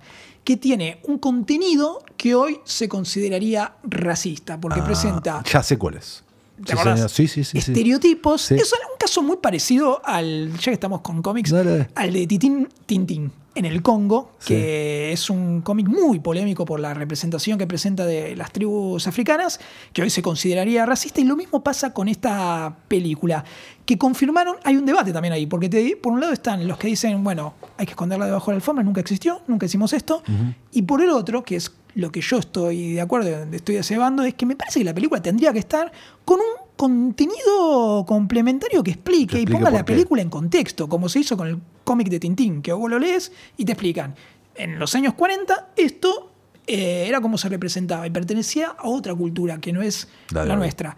Pero bueno, aparentemente no va a estar la canción Miro, del sur. te pregunto, si no lo sabes, obviamente, eh, ¿cuántas películas, sabes cuántas películas hizo Disney en ese live action? Más o menos, un número aproximado. Estamos hablando más de 30 películas, más de 40 películas. No, no, no, no, muchas más. ¿eh? ¿Muchas más? Sí, sí, sí. A ver, eh, solo en. Porque tenés que juntar las de cine y las de televisión. Son Sí. un montón. Son centenares. ¿Centenares? Sí. Ah, bocha. Sí. Mira. Y desde 1950 para acá hay un montón. Si vas a, ju- a juntar lo que es cine y televisión. ¿Y Disney Plus va a tener todo eso en su cartera? Disney va a tener 500 películas. Mira. 500 Tremendo. películas. Bueno, otra cosa también para aclarar, y esto lo sé de buena fuente también, no, eh, amigos de Argentina que están escuchando, no esperen eh, Disney Plus en Argentina todavía. ¿eh? Por ahora. Por ahora, exactamente. De la misma manera que Netflix no fue lanzado al mismo tiempo en el mundo, lo mismo va a suceder con Disney Plus. Este año sale en Estados Unidos. Claro. Yo creo que para el año que viene, porque es imposible que creo Disney no lo haga. Exactamente. Yo también creo que el año que viene va a salir. Y un dato que sí se puede confirmar, y esto está confirmado, aunque no tenemos el número todavía, es que va a ser eh, considerablemente más barato que Netflix. Y ya lo catalogaron. Le dijeron, sí, va a ser más barato. Hay rumor que va a salir 7 dólares. Netflix sale 11 dólares hoy en día y el rumor es que Disney Plus lo sale con todo para cagarlo a tiros al precio de 7 dólares. ¿Vos decís que esto va a ser así? Eh, sí, eso está confirmado. Vamos a ver si va a ocurrir también a nivel internacional. Yo creo que sí, que van a mantener el mismo sí, el precio, dolarizado. Por eso. Eh, y en parte porque lo que vos decís, le sale con todos los tapones. Le sale con todo, sale para estrenarlo. Sí.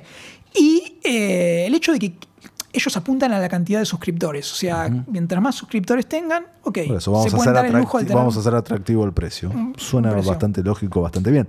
Recordemos que no solo estas 500 películas, sino producciones originales, la que ya anunciaron es La Dama del Vagabundo, la serie de Star Wars es la primera, hay una segunda serie de Star Wars que esa sí sale el año que viene, cuando ya esté eh, la plataforma funcionando. Y hay una más, ¿eh? eh que es, sí, para las de Marvel, estás diciendo. Ah, sí. No, de Star Wars tenemos una más que no tiene título, que se va a centrar en el personaje de Diego Luna que conocimos en Rock One, Candor Asian. Eh, previo obviamente a los acontecimientos de Rogue One, porque muere justamente Rogue One, eh, y dos series de Marvel anunciadas. ¿Cuáles son? Qué bueno, la de Loki, que está confirmada. Con, Tom Hiddleston, no es que es una serie, es Tom Hiddleston. Haciendo de Loki y la de la Bruja Escarlata. Tengo muchísimas. Me, gusta la bruja? Me gusta muchísimo ese personaje. ¿por qué? No sé, me gusta mucho cómo está representado, me gusta mucho Elizabeth Olsen, así que... Bueno, y otra que... Pra, y es, no es ella sola, es ella y Vision. Sí. En la que se está debatiendo que podría también debutar en el Disney Plus, es eh, The New Mutants, porque aparentemente pasaría directamente a una película que viene con un montón de problemas. La filmaron tres veces ya, más o menos. Sí, sí, y que es interesante. Mátenla de una vez. Déjela morir.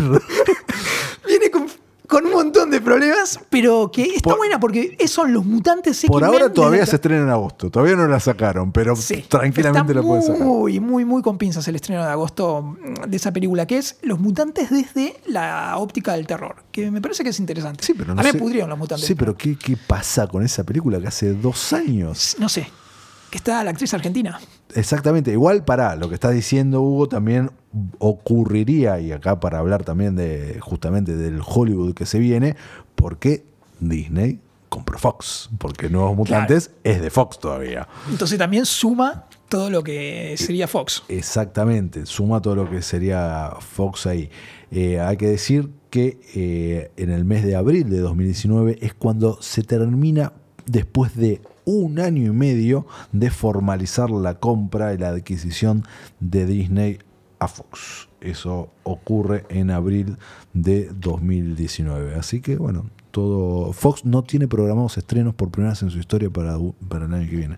Sí, es como deprimente por un lado, pues decís triste, que una compañía histórica del fin de una era, ¿qué es lo que estamos hablando? Sí. Cambia todo. Cambia todo, exactamente. Es nada, es lo que se viene. Pero es la tendencia, porque vos fíjate que en Estados Unidos también eh, canales como CBS ya también eh, apuestan al streaming con CBS All Access, donde están hoy las series de Star Trek, que no, se, no, las ve el público general, la ve el público que paga para ver eso. Sí, sí, sí. Y también todos los, eh, los canales, o no, no todos, la gran mayoría tiene su app para, para ver no sé, si vos sos como yo, seguís la serie de los superhéroes de DC de la CW, en Argentina no está habilitado, pero en Estados Unidos vos tenés la app y lo podés ver por ahí. ¿Cómo es el panorama con respecto al streaming de Warner? Bueno, Warner hace... Muy, Estoy confundido con eso, porque hay dos. Warner hace muy, muy, muy poquito anunció su... Porque Disney anunció su streaming. A ver, Disney compró Fox. Sí. El otro gigante que queda es Warner. Claro. Disney no va a comprar Warner, porque Warner todavía, todavía por lo menos, porque Warner encima se acaba de fusionar con AT&T, es otro gran monstruo conglomerado. No subestimes al ratón. No, no, no, por ahora, por lo menos de acá a los próximos años, el ratón te queda tranquilo. Se queda tranquilo, ya comió queso fuerte. Sí. En unos años tal vez sí, pero bueno, por ahora no. Eh, Y, Warner anunció que el año que viene, 2020, sin fecha, pero más a fin de año, o sea, estamos hablando de que falta año y medio mínimo, lanza su plataforma de, de streaming para hacerle competencia a Disney Plus y a Netflix. Su plataforma con qué va a contar? Va a contar con todo el contenido de Warner, que es muchísimo. Ah, estamos hablando de las películas históricas Sí. de Warner. Van a Es- estar todo ese exacto. archivo que hoy también es muy difícil de conseguir. Exacto. Eso es lo genial.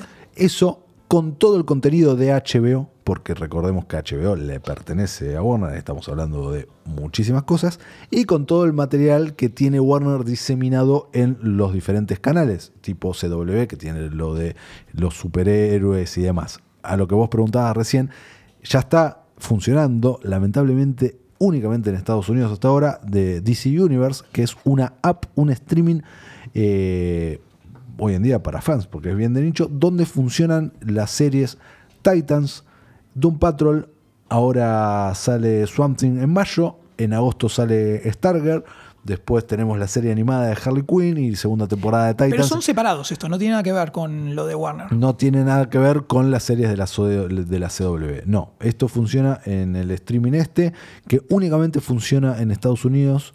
Se había dicho, estos lo lanzaron en el pasado, se había dicho que este año lo abrían a algunos territorios, por lo menos a los que hablan en inglés, porque todavía, o sea, únicamente en Estados Unidos, ni siquiera lo tiene en Canadá, país vecino.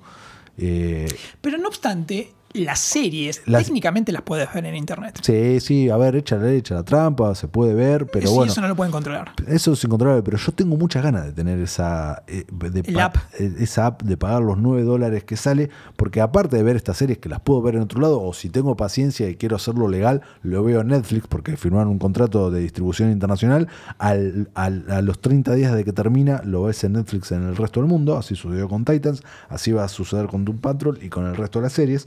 No, pero es tener todo, porque hace poco acaban de subir remasterizado las tres temporadas clásicas de Shazam, eh, tenés para ver los seriales ¿La viejos. serie de los 70? Sí, Ah, mira. los tenés los seriales viejos, vos tenés, tenés para ver, obviamente, Batman del 66, Wonder Woman, Lois y Clark, Superboy, eh, es complicado eso, Flash.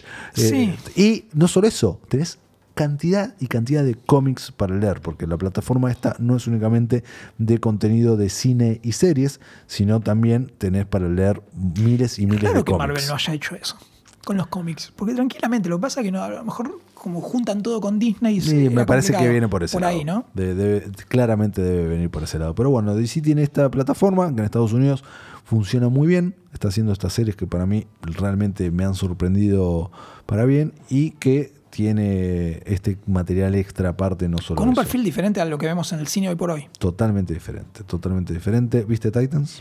No, todavía no. No puedo creerlo. Estoy ocupado ¿Qué, qué da? Mirá con el cine artes marciales. Pero mirá Titan, boludo. son, son 11 capítulos. Mirá uno cada dos días, 40 minutos.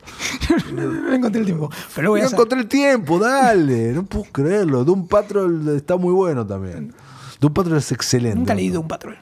Yo leí muy poco. Y tengo muchas ganas de ver Swamp Thing. Y tengo muchas ganas de, de, Stargirl. Me, me llama la atención. Es un personaje que me parece Un simpático. buen cómic, sí.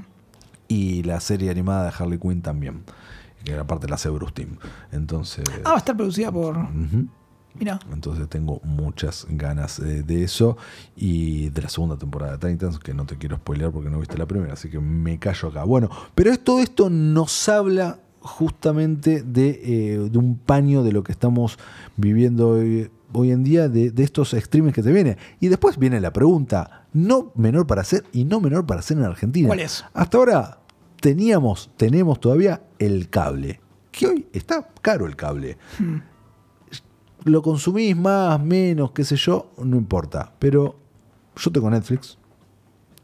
Voy a tener Disney Plus cuando salga. Está clarísimo. Y está clarísimo que cuando salga el de Warner también lo voy a tener. Entonces va a llegar un momento donde voy a estar gastando un montón de guita. Entonces es como. Y ahí se va el cable, me parece. y ahí se, bueno, ahí se va el cable o el cable se adapta de alguna manera justamente para no. Para no bueno, ya lo empezaron a hacer eso. Ya empezaron a hacerlo. Por ahora Hay todos te ofrecen se- Claro. Netflix y demás. y lo que pasa ¿qué es que el cable vos tenés. y Ah, otra cosa, yo tengo HBO también, pago HBO. eh, eh, ahí entran en juego los canales de noticias, canales de deportes. Bueno, hicieron una- un estudio hace poco, va, un estudio no, una, una, eh, una estadística a futuro y se dice que por lo menos en Estados Unidos eh, en los próximos 10 años la televisión tradicional únicamente lo que va a sobrevivir son los eventos deportivos y los noticieros. Sí. El resto, streaming. Y ahí está el problema. A demanda, del, Sí. a demanda de... O sea, mueren los canales clásicos de televisión, bueno, que ya están como complicados, ¿no? Que es lógico, porque el evento deportivo, bueno, es el evento deportivo, obvio. ¿Y pero dónde van todos esos programas de chimentos, programas de que hoy nosotros no vemos, pero tienen su público? Para mí van a una app especial que se Ah. cree o a YouTube. Y sí, si hoy tenés YouTube en vivo, se ve de puta madre. Para mí va por ahí. Sí. En Argentina estamos lejos de eso igual, ¿eh? Yo estoy hablando de Estados Unidos. Sí, pero no tanto, Matías, porque vos hoy ya tenés un montón de gente que, y yo lo veo en mi círculo social también, gente que ya dejó de ver la- los canales de, tradicionales Sí. y te consumen las películas en el streaming o si van al cine. 100%, pero vos vivís en la ciudad autónoma de Buenos Aires. Claro, Si vos claro, claro. te vas para el interior, Es un poco diferente. no funciona así. Nosotros estamos dentro de una burbuja donde eh, Bueno, pero porque también tienen una mayor identidad los canales, me parece, de, en otras provincias. Sí, sí, también O sea, la costumbre es otra, internet no es la misma tampoco, Claro. nosotros tenemos una mejor conexión. Entonces, A ver, estamos hablando de cambios que van a venir, Van a venir. en- en- en eventualmente, pero no en un, un futuro cercano. exactamente. Pero bueno, sí en Estados Unidos se viene esto más antes que después. Entonces, nada, es como para prestar atención, porque en un momento vas a, te vas a encontrar con que estás pagando todas estas apps, con que estás pagando tu cuenta tal vez eh, de YouTube Red, eh, Spotify también, eh, no sé, yo pago para Gmail para tenerlo más amplio y vas sumando así, y, ¿qué son estos 50 dólares mensuales? Y bueno, todo esto, todo esto, todo esto, uy, la puta madre. Ahí está. Ahí está, justamente. Entonces, nada, pero bueno, es lamentablemente o para bien es lo que me gusta. ¿Pero cuál sacrificarías? Ninguno. Ninguno, claro. Me gusta, to- consumo todo. O sea, a ver, ya Tenés un sí, problema. Gmail lo uso para laburar. ¿Cuánto pagas de Gmail? Dos dólares por mes. Bueno, sí, no es nada. Eh, después, eh, Apple también, bueno, también lo uso para laburar. ¿Cuánto pagas? Tres dólares por mes. Ahí yo tengo cinco. HBO, ¿cuánto pago? No sé en dólares ¿Pero cuánto pago, pero me. HBO al día de hoy? Y veo algunas películas, veo, veo, veo, Game of Thrones, Ah. veo True Detective, sí, lo reuso. Me sale 400 pesos, no sé ni cuánto es en dólares. Netflix, obviamente lo reuso. Disney Plus, a full que lo voy a pagar. Y cuando salga el de Warner, también. Entonces, no, no me puedo dar de baja de ninguno. Estás de completamente culturalmente conquistado. esos. 100%. El capitalismo se apoderó de mí, me abrió, me violó. eh, Con, no, no me violó, fue con consentimiento. Consensuado. Totalmente consensuado, me entregué al placer. No, pero lo que estamos hablando recién es que yo creo que van a. eh, que es la base de este debate. Me parece que van a ex- coexistir los dos. Porque hoy por hoy tenés películas como Maligno, ¿la viste? Eh, sí. Mala. Sí, vale. Eh, yo fui bueno. muy- sí, sí, sí, me di cuenta. Muy bueno. ¿Tú Me di cuenta. ¿Qué le pasó a Hugo ese día? Estaba como. Había, estaba, muy, estaba muy sí. contento. Esta mierda. Sí, sí, sí. Después dije, "Epa, esta calificación no era la, la adecuada, pero bueno, no importa, quedó así. A todo esto, pueden leer a Hugo y a mí nuestras críticas en cinesargentinos.com. Están del otro lado, saben de qué estamos hablando, Sí. cinesargentinos.com, el portal de cine más visitado de Argentina. Ahí eh, encuentran nuestras reviews. Pero ahí tenés un caso, es una película de Netflix esa. Vale, bueno, pero no importa. Pero, si no la vi- pero hasta que no la viste, es una película para ver en Netflix, no la ibas a ver al cine. No, ni pedo. Y hay películas de Netflix que están para ver en el cine. Que es lo que te comentaba Sí, recién. totalmente. Igual, Netflix, pese a todo lo que vos dijiste recién y que coincido 100%, la mayoría de sus películas son malas. Sí. Bueno, eh, ¿la viste? Es- Vi Triple Frontera. ¿Podemos hablar de eso? Sí, claro, podemos hablar de eso. Triple Frontera tiene momentos que me parecen maravillosos y Sí. tienen momentos que digo, la puta madre, ¿qué pasó, muchachos? Es la Liga de la Justicia del Cine de Acción. Porque empezaba. Me quedé pensando, sí puede ser. Espera, déjame terminar el argumento. A lo que voy. Había- estaba muy buena la idea. Era una la idea película está que iba a buenísima, ser. con un cast de la concha de la lora. Eso, iba a ser una película en principio producida por. dirigida. ¿no? Dirigida por Catherine por Bigelow. Sí, sí. De hecho, ella es, Control produ- es productora de esta película. Eh, Ejecutiva, nombre, porque sí. el nombre porque era de ella antes. Sí, por eso pusieron el nombre, pero me parece que ni la supervisó, Sí. porque se desvirtuó en otra cosa la película. Que es- de hecho, no está en la triple Porque frontera. la, pri- la primera parte de la película. Vamos a contar la historia La parte de que es una hates movie, ¿por qué es eso? me parece que funciona muy bien. Coincidió. Y después cuando es una runaway movie, es como, dale, la puta madre. Vamos a contarle a la gente que nos está escuchando, Sí. tal vez no la vio, que son un grupo de mercenarios que tienen... que- no, mercenarios no. son un no. grupo de soldados de la... Soldados de- retirados. sí, soldados retirados, perdón. De elite, que eran de elite en su momento, grosos, Sí. y que los contrata un ex compañero de ellos para hacer un laburo ilegal, les avisa. eh, que es robar la básicamente las arcas del De un capo narco. máximo narco en Colombia, creo que era. eh, creo que sí. Bueno, van ahí, hacen la. Y ahí es donde empiezan los problemas de la película, ¿no? Sí, Porque el, el primer acto está bueno. A mí Sí, me gustó la está bueno, presentación de no, los personajes. No, eso también. Y la- me parece que la parte de la mansión está bien lograda también. A mí, la, la- la película para mí empieza a fallar cuando se escapan de la mansión. Porque te, te encontrás con los narcos más nabos de la historia. Aparte de eso, te encontrás, pero eh, con ellos. Acá, bueno, ah, atención, spoiler tremendo. Si No, no, no, viste no la película. no, no sí. tenemos, no, bueno, no, no spoiler. hay un personaje. Maquillala.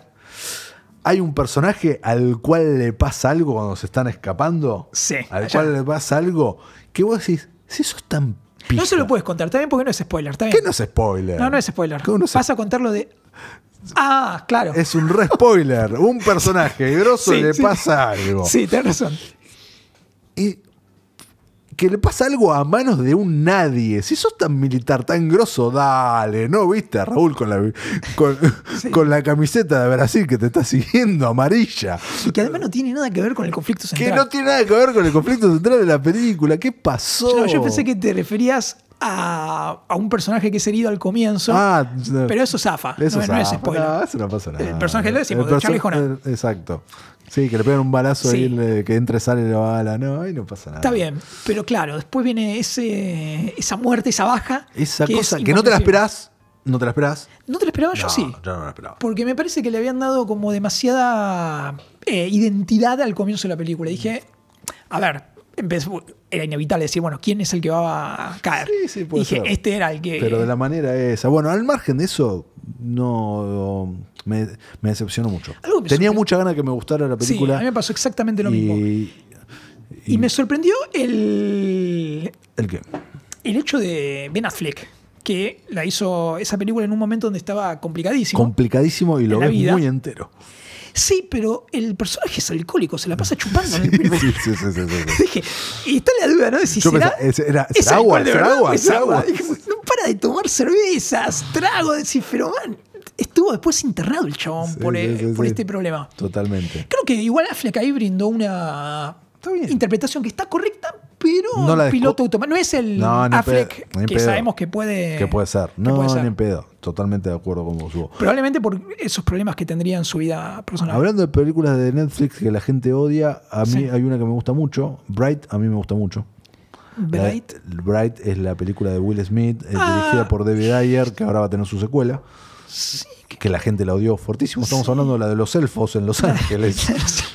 ¿Por qué te gusta esa película? No sé, la pasé bien. Me gustó. una- me pareció una linda película de fantasía que está bien ejecutada. Y me, me- Yo me lo olvidé. No puedo refutarla la porque vi me olvidé dije, lo que ah, mirá qué, qué interesante universo. Me gustaría ver más. Anunciaron una secuela. Dije, ah, toda la lógica que tenga una secuela esta película.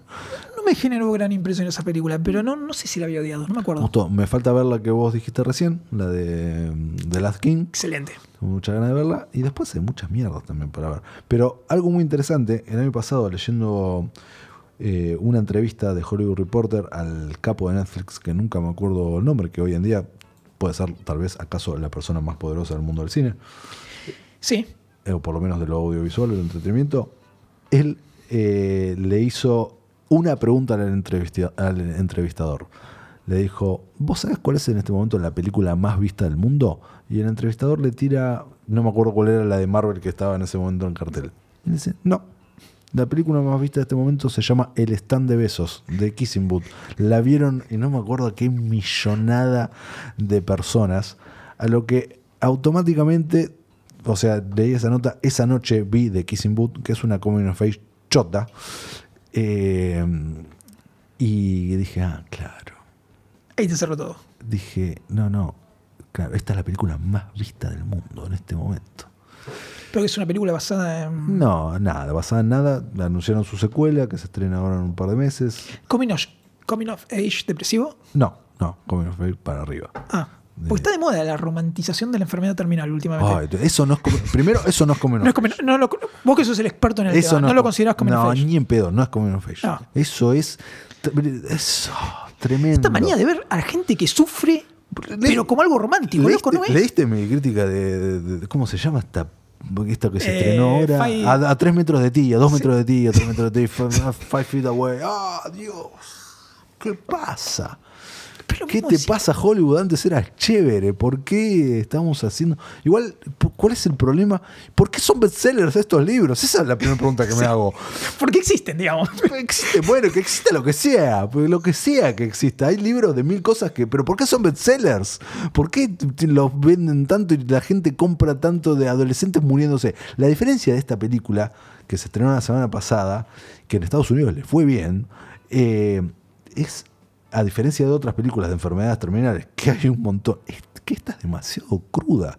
Te muestra un montón de cosas médicas Pero venimos de películas crudas. no, no, pero, de la chica que. pero esta te, te muestran, te, te muestran toda la parte médica ahí grosa, te- o sea, ves mucho vómito. Es un love story hardcore.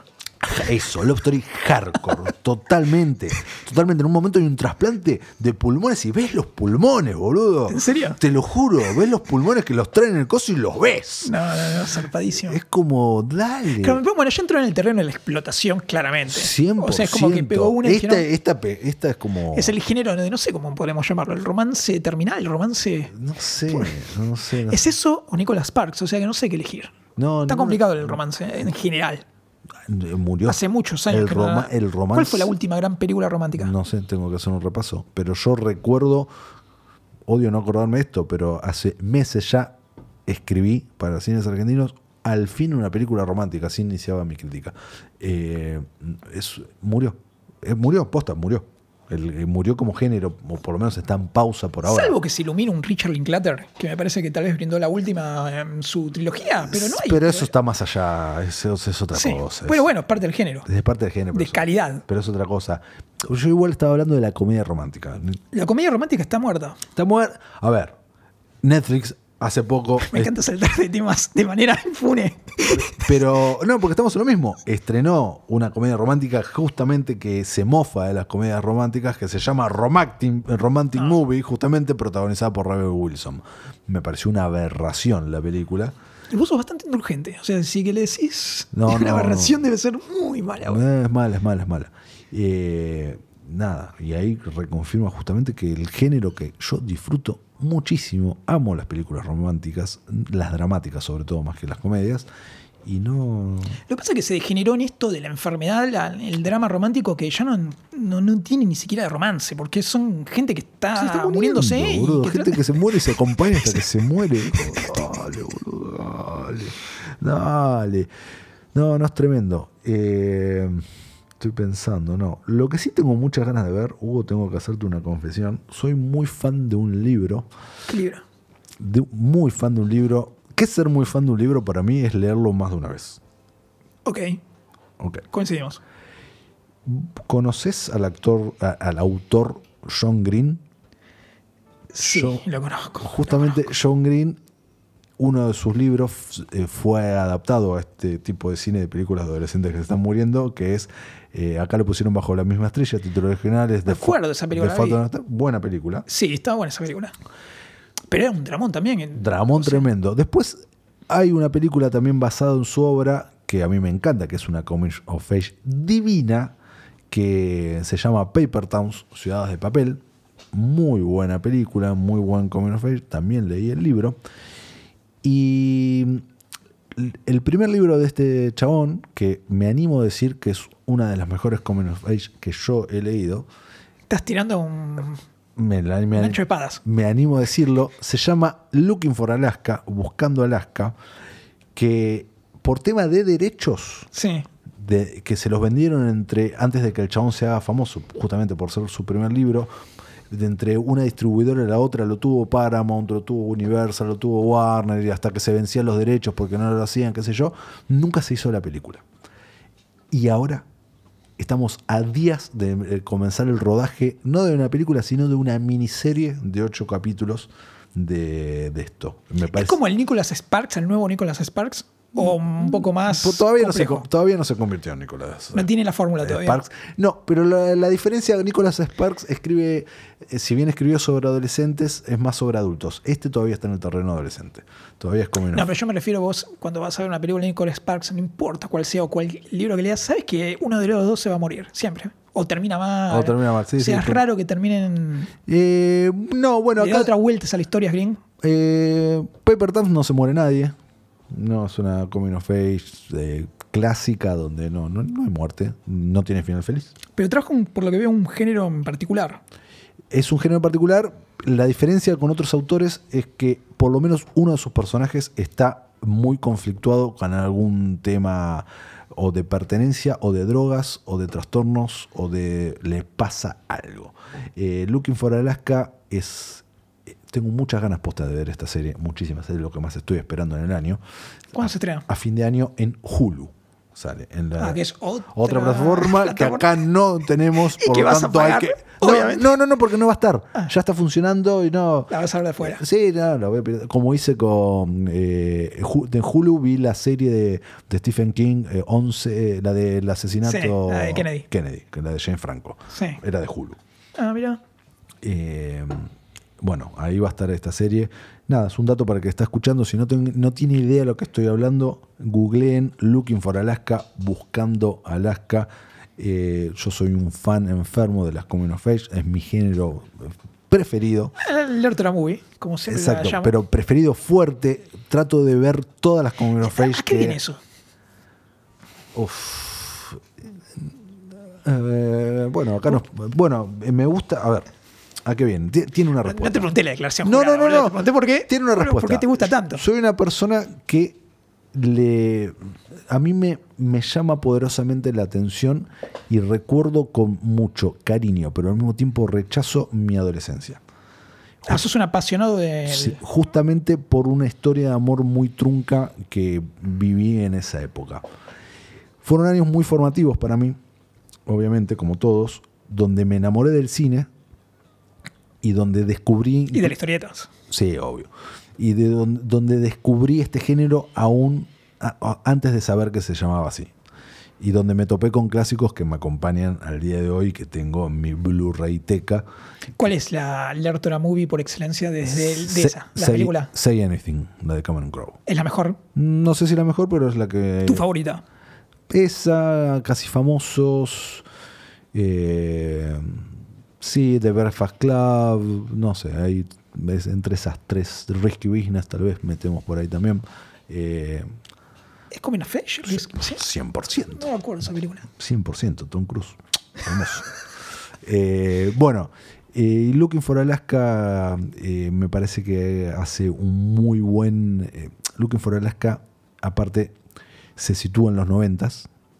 Entonces, ya de por sí, los que fuimos adolescentes en los noventas, te puedes sentir muy... Que es la nueva, me parece, ¿no? Eh, Sí, los, ahí los no- los para 90 la son los, que viene. los 90 son los nuevos 80. Son los nuevos 80, está Exactamente. Vamos a escuchar un poco de música y ahora vamos a terminar en breve. Le voy a hacer a Hugo Zapata algunas preguntas.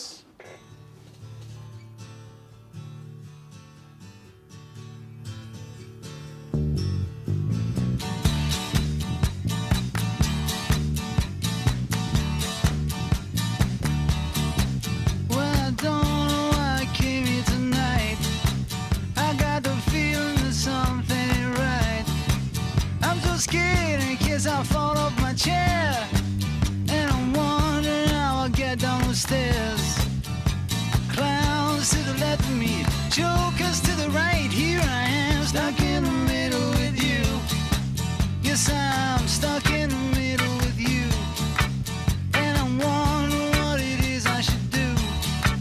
It's so hard to keep the smile from my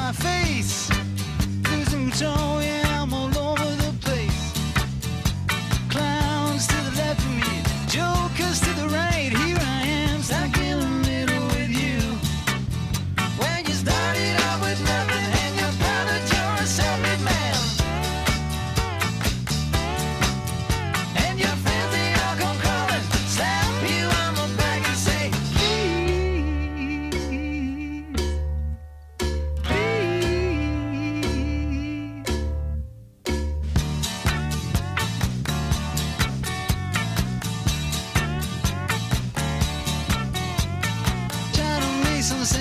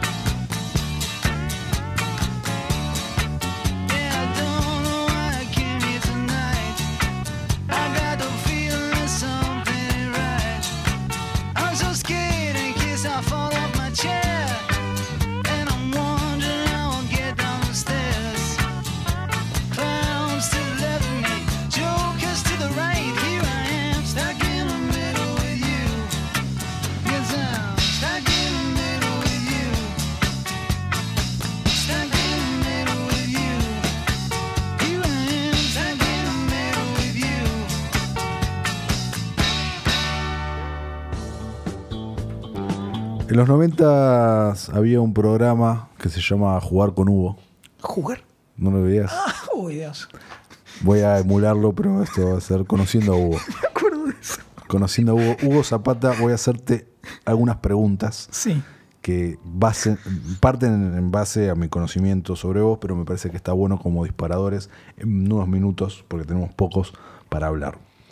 Hugo es muy fan y me animo a decir máximo referente en Argentina de, Ar- de Archie Comics, Qué exagerado. a tal punto de que me mandó a comprar unos cómics de Archie cuando yo estaba en la ciudad de Nueva York, antes de que Archie volviera a ser popular, y no encontré.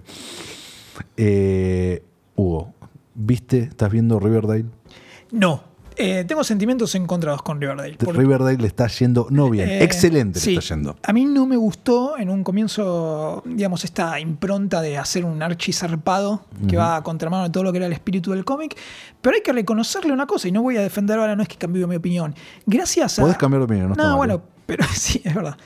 Pero gracias a Riverdale, eh, los, ar- los cómics de Archie se impulsaron a un nivel creativo con un montón de cosas que se están haciendo que son fantásticas. Tenemos, eh, hace unos meses venimos de Archie 1941, que es un- fue una miniserie, Coming of Age, donde desde encarada desde el género bélico, que Ajá. es lo que tiene copado Archie, por eso me gusta tanto, porque puedes hacer lo que quieras con los personajes. ¿Y por qué no ves Riverdale, Hugo? Porque me cuesta mucho engancharme con series de televisión. Pero pará, es Archie en, en la Segunda Guerra Mundial.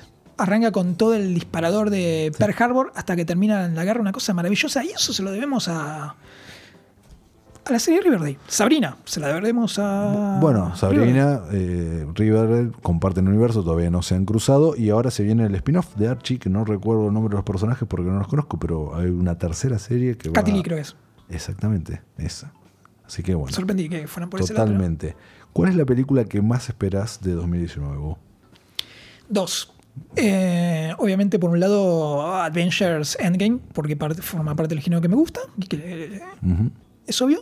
Y la otra es The Irishman de Martin Scorsese, que no tiene que ver con. Bueno, que no va a ir al cine o, o no lo sabemos todavía. Va a ir al cine. Podría- ah, ya está confirmado eso. Sí, no se sabe todavía si en Argentina se va a estrenar, parece que sí, pero va a tener una salida más grande que la que tuvo Roma, justamente porque, nada, es más convocante por los actores y demás. Bueno, como amante del cine gángster, es, creo que es, es el Dream Team hecho realidad. De Joe Pesci, Pacino, De Niro, ¿qué más querés? No, no, no quiero más nada. o sí, en realidad sí, quiero una película de Superman y no la estoy teniendo, pero no importa. Escúchame, Hugo, es muy difícil esta pregunta. Si no la tenés la respuesta, me puedes contestar. La semana que viene. No, no, ahora. Pero en vez de una, podés contestarme dos o incluso tres. Película preferida. Es muy difícil. Ya lo sé, por eso podés Porque, contestar ¿Cuál es el tres. problema? Porque esto, eh, como la vida va ca- Va cambiando, cambiando. Bueno, actualmente eh, estamos en 2019. En 2019, ¿cuáles son tus películas creo que es un empate técnico entre eh, El campo de los sueños de- con Kevin Costner. Mira, Es una película que me gusta mucho. tremendo. ¿La viste? Sí, claro. Eh, por la historia que tiene, todo, ah, esa me gustó mucho. Y The Princess Bride, que es la adaptación Muy de mi libro favorito. Muy bien. The Princess Bride de William Goldman, que falleció hace poco. Gran elección. ¿Te gustó la película What If? ¿La viste? Comedia romántica. Mirá, ahí te- tenemos una comedia romántica. Igual ya tiene No, pero unos es que a mí me gustan Igual, las igual, románticas, igual ya pero tiene unos años. No, te digo, buenas. pregunto What If porque está atravesada en una parte por The Princess Bride. Eh, Está protagonizada por Daniel Radcliffe, eh, Harry Potter. no, no la vi. Y Zoe Kazdan, te la recomiendo, mírala. No sé si está en Netflix. Eh, Seguramente fue más decente que el Deadpool navideño, ¿no? Eh, nada que ver. Nada que ver, nada que ver, nada que ver. Nada que ver. Eh, serie preferida, Hugo. ¿De la vida o de.? Tu serie preferida de la vida O de la actualidad. y de la- las dos cosas. De la vida en invasión extraterrestre. Mira. Creo que marcó. ¿Por qué? Porque marcó a la A gente todo esto Hugo no tiene 60 años, ¿eh? Pero la gente de mi generación marcó un antes y un después en materia de, eh, eh, de ciencia ficción. Eh, te- Éramos chicos, teníamos seis años cuando la vimos y fue muy impresionable y sigue teniendo una vigencia increíble. Hace me mucho- encanta hablar con gente que es fan de, de, de- ¿Cuánto hace que no la ves? Eh, te vas a reír, pero no importa. No, no, Eh, no la a semana pasada. Ah, bueno, después no tenés tiempo para Titan, tenés tiempo para ver dale. pero no importa, boludo. porque le- bueno, no importa. ¿Qué estás haciendo? No, no importa, ¿Pero porque estás estuve haciendo? repasando, le estuve ¿Estás repasando. escribiendo algo al respecto? No, no, no, no. ¿Y por qué Voy estás a repasando? contar una intimidad que no viene a ¿Contá caso. la intimidad? No, no importa, Bueno, sigamos. está bien. ¿Y tu serie de ahora? Eh, De ahora eh, te voy a dar eh, últimos cinco años. Ay, complicada, complicada. No tengo una serie así que me haya. ¿Por qué no ves Game of Thrones? Vos que sos un tipo que realmente le gusta Sí. mucho eh, la ciencia ficción, le gusta mucho La fantasía. la fantasía, me animo a decir que no leíste los libros. ¿Por qué no ves la serie? Porque me pareció Dinastía con dragones. ¿Y por qué no ves Dinastía con Dragones? Que está, estás ¿Por- seguro que está buenísimo. Es- no, pero está bien, pero me emboló, me emboló la, esa. Ah, ¿viste? ¿La esa- dejaste? Sí. Es La, polemiquísimo esto que estás diciendo. es un nerd de la No, no, pero es, pro- es polemiquísimo. Me emboló el- la cuestión telenovelesca que tienen. Y, a ver, que está muy presente. y sí, bueno, es parte del bueno, chiste. no, es parte del chiste. No, no, no me enganché. No me pa- parece una mala serie, pero no es de mi. No es un platillo que pediría en un restaurante. No es un platillo que pedirías en un restaurante. ¿Sabes qué estoy pensando? Que no sé qué serie me gustó. Me cuesta mucho. Me gustó mucho la serie que me, me pareció fascinante fue la de mm, Haunted of Hill House. que No me la vi brillante, todavía. brillante adaptación de una novela clásica del terror. Es difícil encontrarle una vuelta. Pero esa es tu serie favorita de los No, últimos cinco años, me parece muchísimo. No, sí, sería una exageración. No, tengo una serie favorita. ¿Qué te- parece. No, no tenés. Dale, una. Tira una. Estoy pensando, no, no me sale ninguna. Porque me gustaban mucho los sopranos, pero pasaron. No, como ya 10 pasó, años no cuen- no cuenta. Es, terrible, no cuenta. No cuenta. No, no tengo serie. ¿Estás esperando la precuela de Los Sopranos? No, no, no, me parece un choreo absoluto. Creo que Los Sopranos terminó. esta y además soy enemigo de las precuelas. Odio las precuelas. ¿De todas eh, las precuelas? El, sí, salvo muy pocas. Son precuelas que valgan la pena. En general son historias que rara vez contribuyen a El próximo especial vamos a hablar de precuelas. Una de las cosas, fantástico. precuelas. Me encantó. Eh, escuchame una cosa. Eh, que encontrar una serie, te lo voy a responder la semana que viene. No por puede ser favor, que ahora encontré una que serie. no encuentre. ¿Qué te pasa con Stranger Things? Con Stranger Things. ¿No la viste? Tampoco. Si no viste Stranger Things, te voy a sacar uno de los eh, de las valles de nerd que tenés en este momento. ¿No viste tampoco Stranger No, Things? la vi. Ok, y- ¿las dos temporadas o viste Eh, la no, primera? No, no, vi tres capítulos y me fui. Porque no, no, era demasiado. ¿Demasiado qué? Me pareció como exacerbada la explotación de los 80. El, Coincido, no es, es una década del 80, es un tributo exagerado que me parece que se va de mambo. coincido. Me- Y me terminó generando rechazo por eso. No coincido. Coincido en que es exagerado, pero es como un, es, es droga. Claro, no para mí. Ok. A mi sobrina le encanta y la banco, pero no, me costó mucho engancharme con eso. Soy complicado con las series, ¿eh? Sí. En televisión. Complicadísimo. Eh, sí, veo. ¿Viste No, pará. Cobra ¿Sabes Kai? qué serie? ¿Viste Ah, Cobra ahí Kai? va. Esa me encantó. Me pareció Excelente. brillante. Creo que 20 es 24 magnífica por donde la veas. 24 de abril 2019, segunda temporada. La manera en que dieron vuelta a una saga de la que yo no soy muy fan. A mí me gusta mucho Karate Kid. Odio a Daniel LaRusso toda la vida. Bueno, pero De lo- hecho, era fan de Johnny antes que Bueno. surgiera esta redención que le inventaron ahora. como en How I Met Your Mother, el verdadero Karate Kid. Claro, totalmente. Bueno, a mí me gustaba antes de que apareciera eso, pero desde la inconsciencia. Pero porque me caía mal la ruso. Y claro, pero es verdad, el chabón llega, empieza a hacer quilombo, se queda con la novia del otro, Sí, le, gana, le gana con un, le gana la pelea con una patada ilegal. Totalmente. Escuchame, pero me caía mal el personaje, además. Eh, y por eso la disfruté tanto. Me parece genial la, la vuelta de tuerca que le dieron. Esa serie me encantó. Es una serie, no puedo encontrar. Bueno, de Shield me gustó mucho, pero ya pasaron 10 años de Shield. No, no sé por qué no, no encuentro otra. Hay series, me gusta mucho el género policial. ¿Por qué no te enganchás con las... ¿Te gustan mucho los cómics? ¿Te gustan mucho las películas de superhéroes? ¿Por qué no te enganchás con la serie de los superhéroes? Porque lo que vi hasta ahora no, no- me pareció una aberración. Supergirl es una aberración.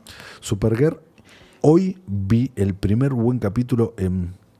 Hace 30 capítulos que es mala la serie. Ahí está, listo. Y hoy el capítulo de, que, vi- que vi de, de esta semana, que aparece el ex Luthor, que John Sayer hace de. Luthor. John Sayer, el de a Half Men, que es el que hace Lenny Luthor en Superman 4. Eh, bueno, hace Luthor en Supergirl, va a ser dos capítulos nada más. Es muy buen capítulo después de 30 pésimos. Eh, ¿Y después qué tuvimos? Tuvimos No, eh, Legend of, Tomorrow, que fue un festival de cosplays. Es excelente que festival de cosplay. infumable. Paco que entiendo que te gusta. Sí. Y la que me gustó, A- que le, Arrow le di tiene la oportunidad, momentos, Flash Arrow sí. momentos. Arrow está buena, está buena. Flash la vi tarde, momentos. pero está buena. Eh, y Flash no la vi. Flash- la primera temporada de Flash es buenísima. Después Que tampoco te puedes. Tenés que vivir viendo televisión si tenés que ver todo. Es imposible yo ver veo todo. todo. Veo todo. Pero porque veo está mal también. Eh, o sea, sos un nerd eh, que estás a un nivel. O sea, están los nerds y está el nerd Arthur. No, hay mucho más nerd que yo, boludo. Yo estoy nerd tranquilo, yo laburo, estoy casado, tengo una mascota. Eh, no, no, no, hay mucho más nerds. Eh, pero sí, es verdad. Es imposible al tanto de todo. Yo veo todo, lo que me gusta, Sí, obviamente. obvio. Veo, yo trato de ver por lo menos una película por día y veo todas las series estas que veo. Duermo cuatro horas por día también. Bueno, no ahí está el problema, decir. Eh, pero. Te me estás cayendo en este momento. No, cero, ¿Estamos bien? cero, son, me quedan, son las 12 de la noche en este momento que estamos grabando y me quedan cuatro horas más todavía para, Ver series de televisión. para ver series. No, series ya estoy al día. Para ver alguna, voy a ver qué película clavo y igual tengo que hacer un laburito antes. Eh, Pero coincidimos que en que todos los días vemos algo. Sí, claramente, todos los días veo- vemos algo. Eh, bueno, Hugo, No, pero otro tema que eso iba, que el hecho de que yo tengo un blog de hace 12 años, 11, va- van 11 años. ¿cuánto tiempo le dedicas por día escribiendo blog? Eh, y es la mañana, generalmente la mañana es clave. ¿Cuántas horas? Eh, y depende, porque tengo que investigar la nota, o sea, me voy organizando, pero para ¿Pero le hacer... clavas tres horas por día blog? Eh, sí, sí, generalmente sí, pero porque también lleva dedicación, investigación de, lo- de los temas que trato y tengo que ver un montón de cosas para eso. Entonces ¿Qué es lo no tengo tiempo de ver otras series de televisión. ¿Qué es lo más loco, fumado que reseñaste para el blog?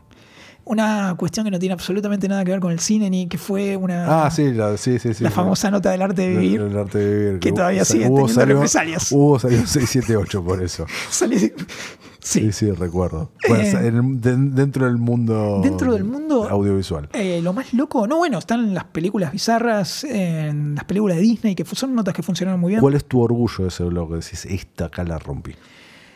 La. Pero porque se dio el sueño del pibe, que fue Ah. la de. El, ay, ¿Cómo se llama? La retrospectiva de Tarzán. Que fue repasar toda la historia de. Tarzán y cerrarla Con la nota del con la entrevista al último Tarzán, que fue magnífico eso. Perfecto. Bueno, y el, lo- las top, los top épicos que estoy haciendo anualmente, que son dedicados al cine de acción, cine de fantasía, 200, top 200, al ci- las mejores películas del cine de acción. Es un montón. Es una locura. Ya, top 200 no existe. No, no es un montón. El top es 10.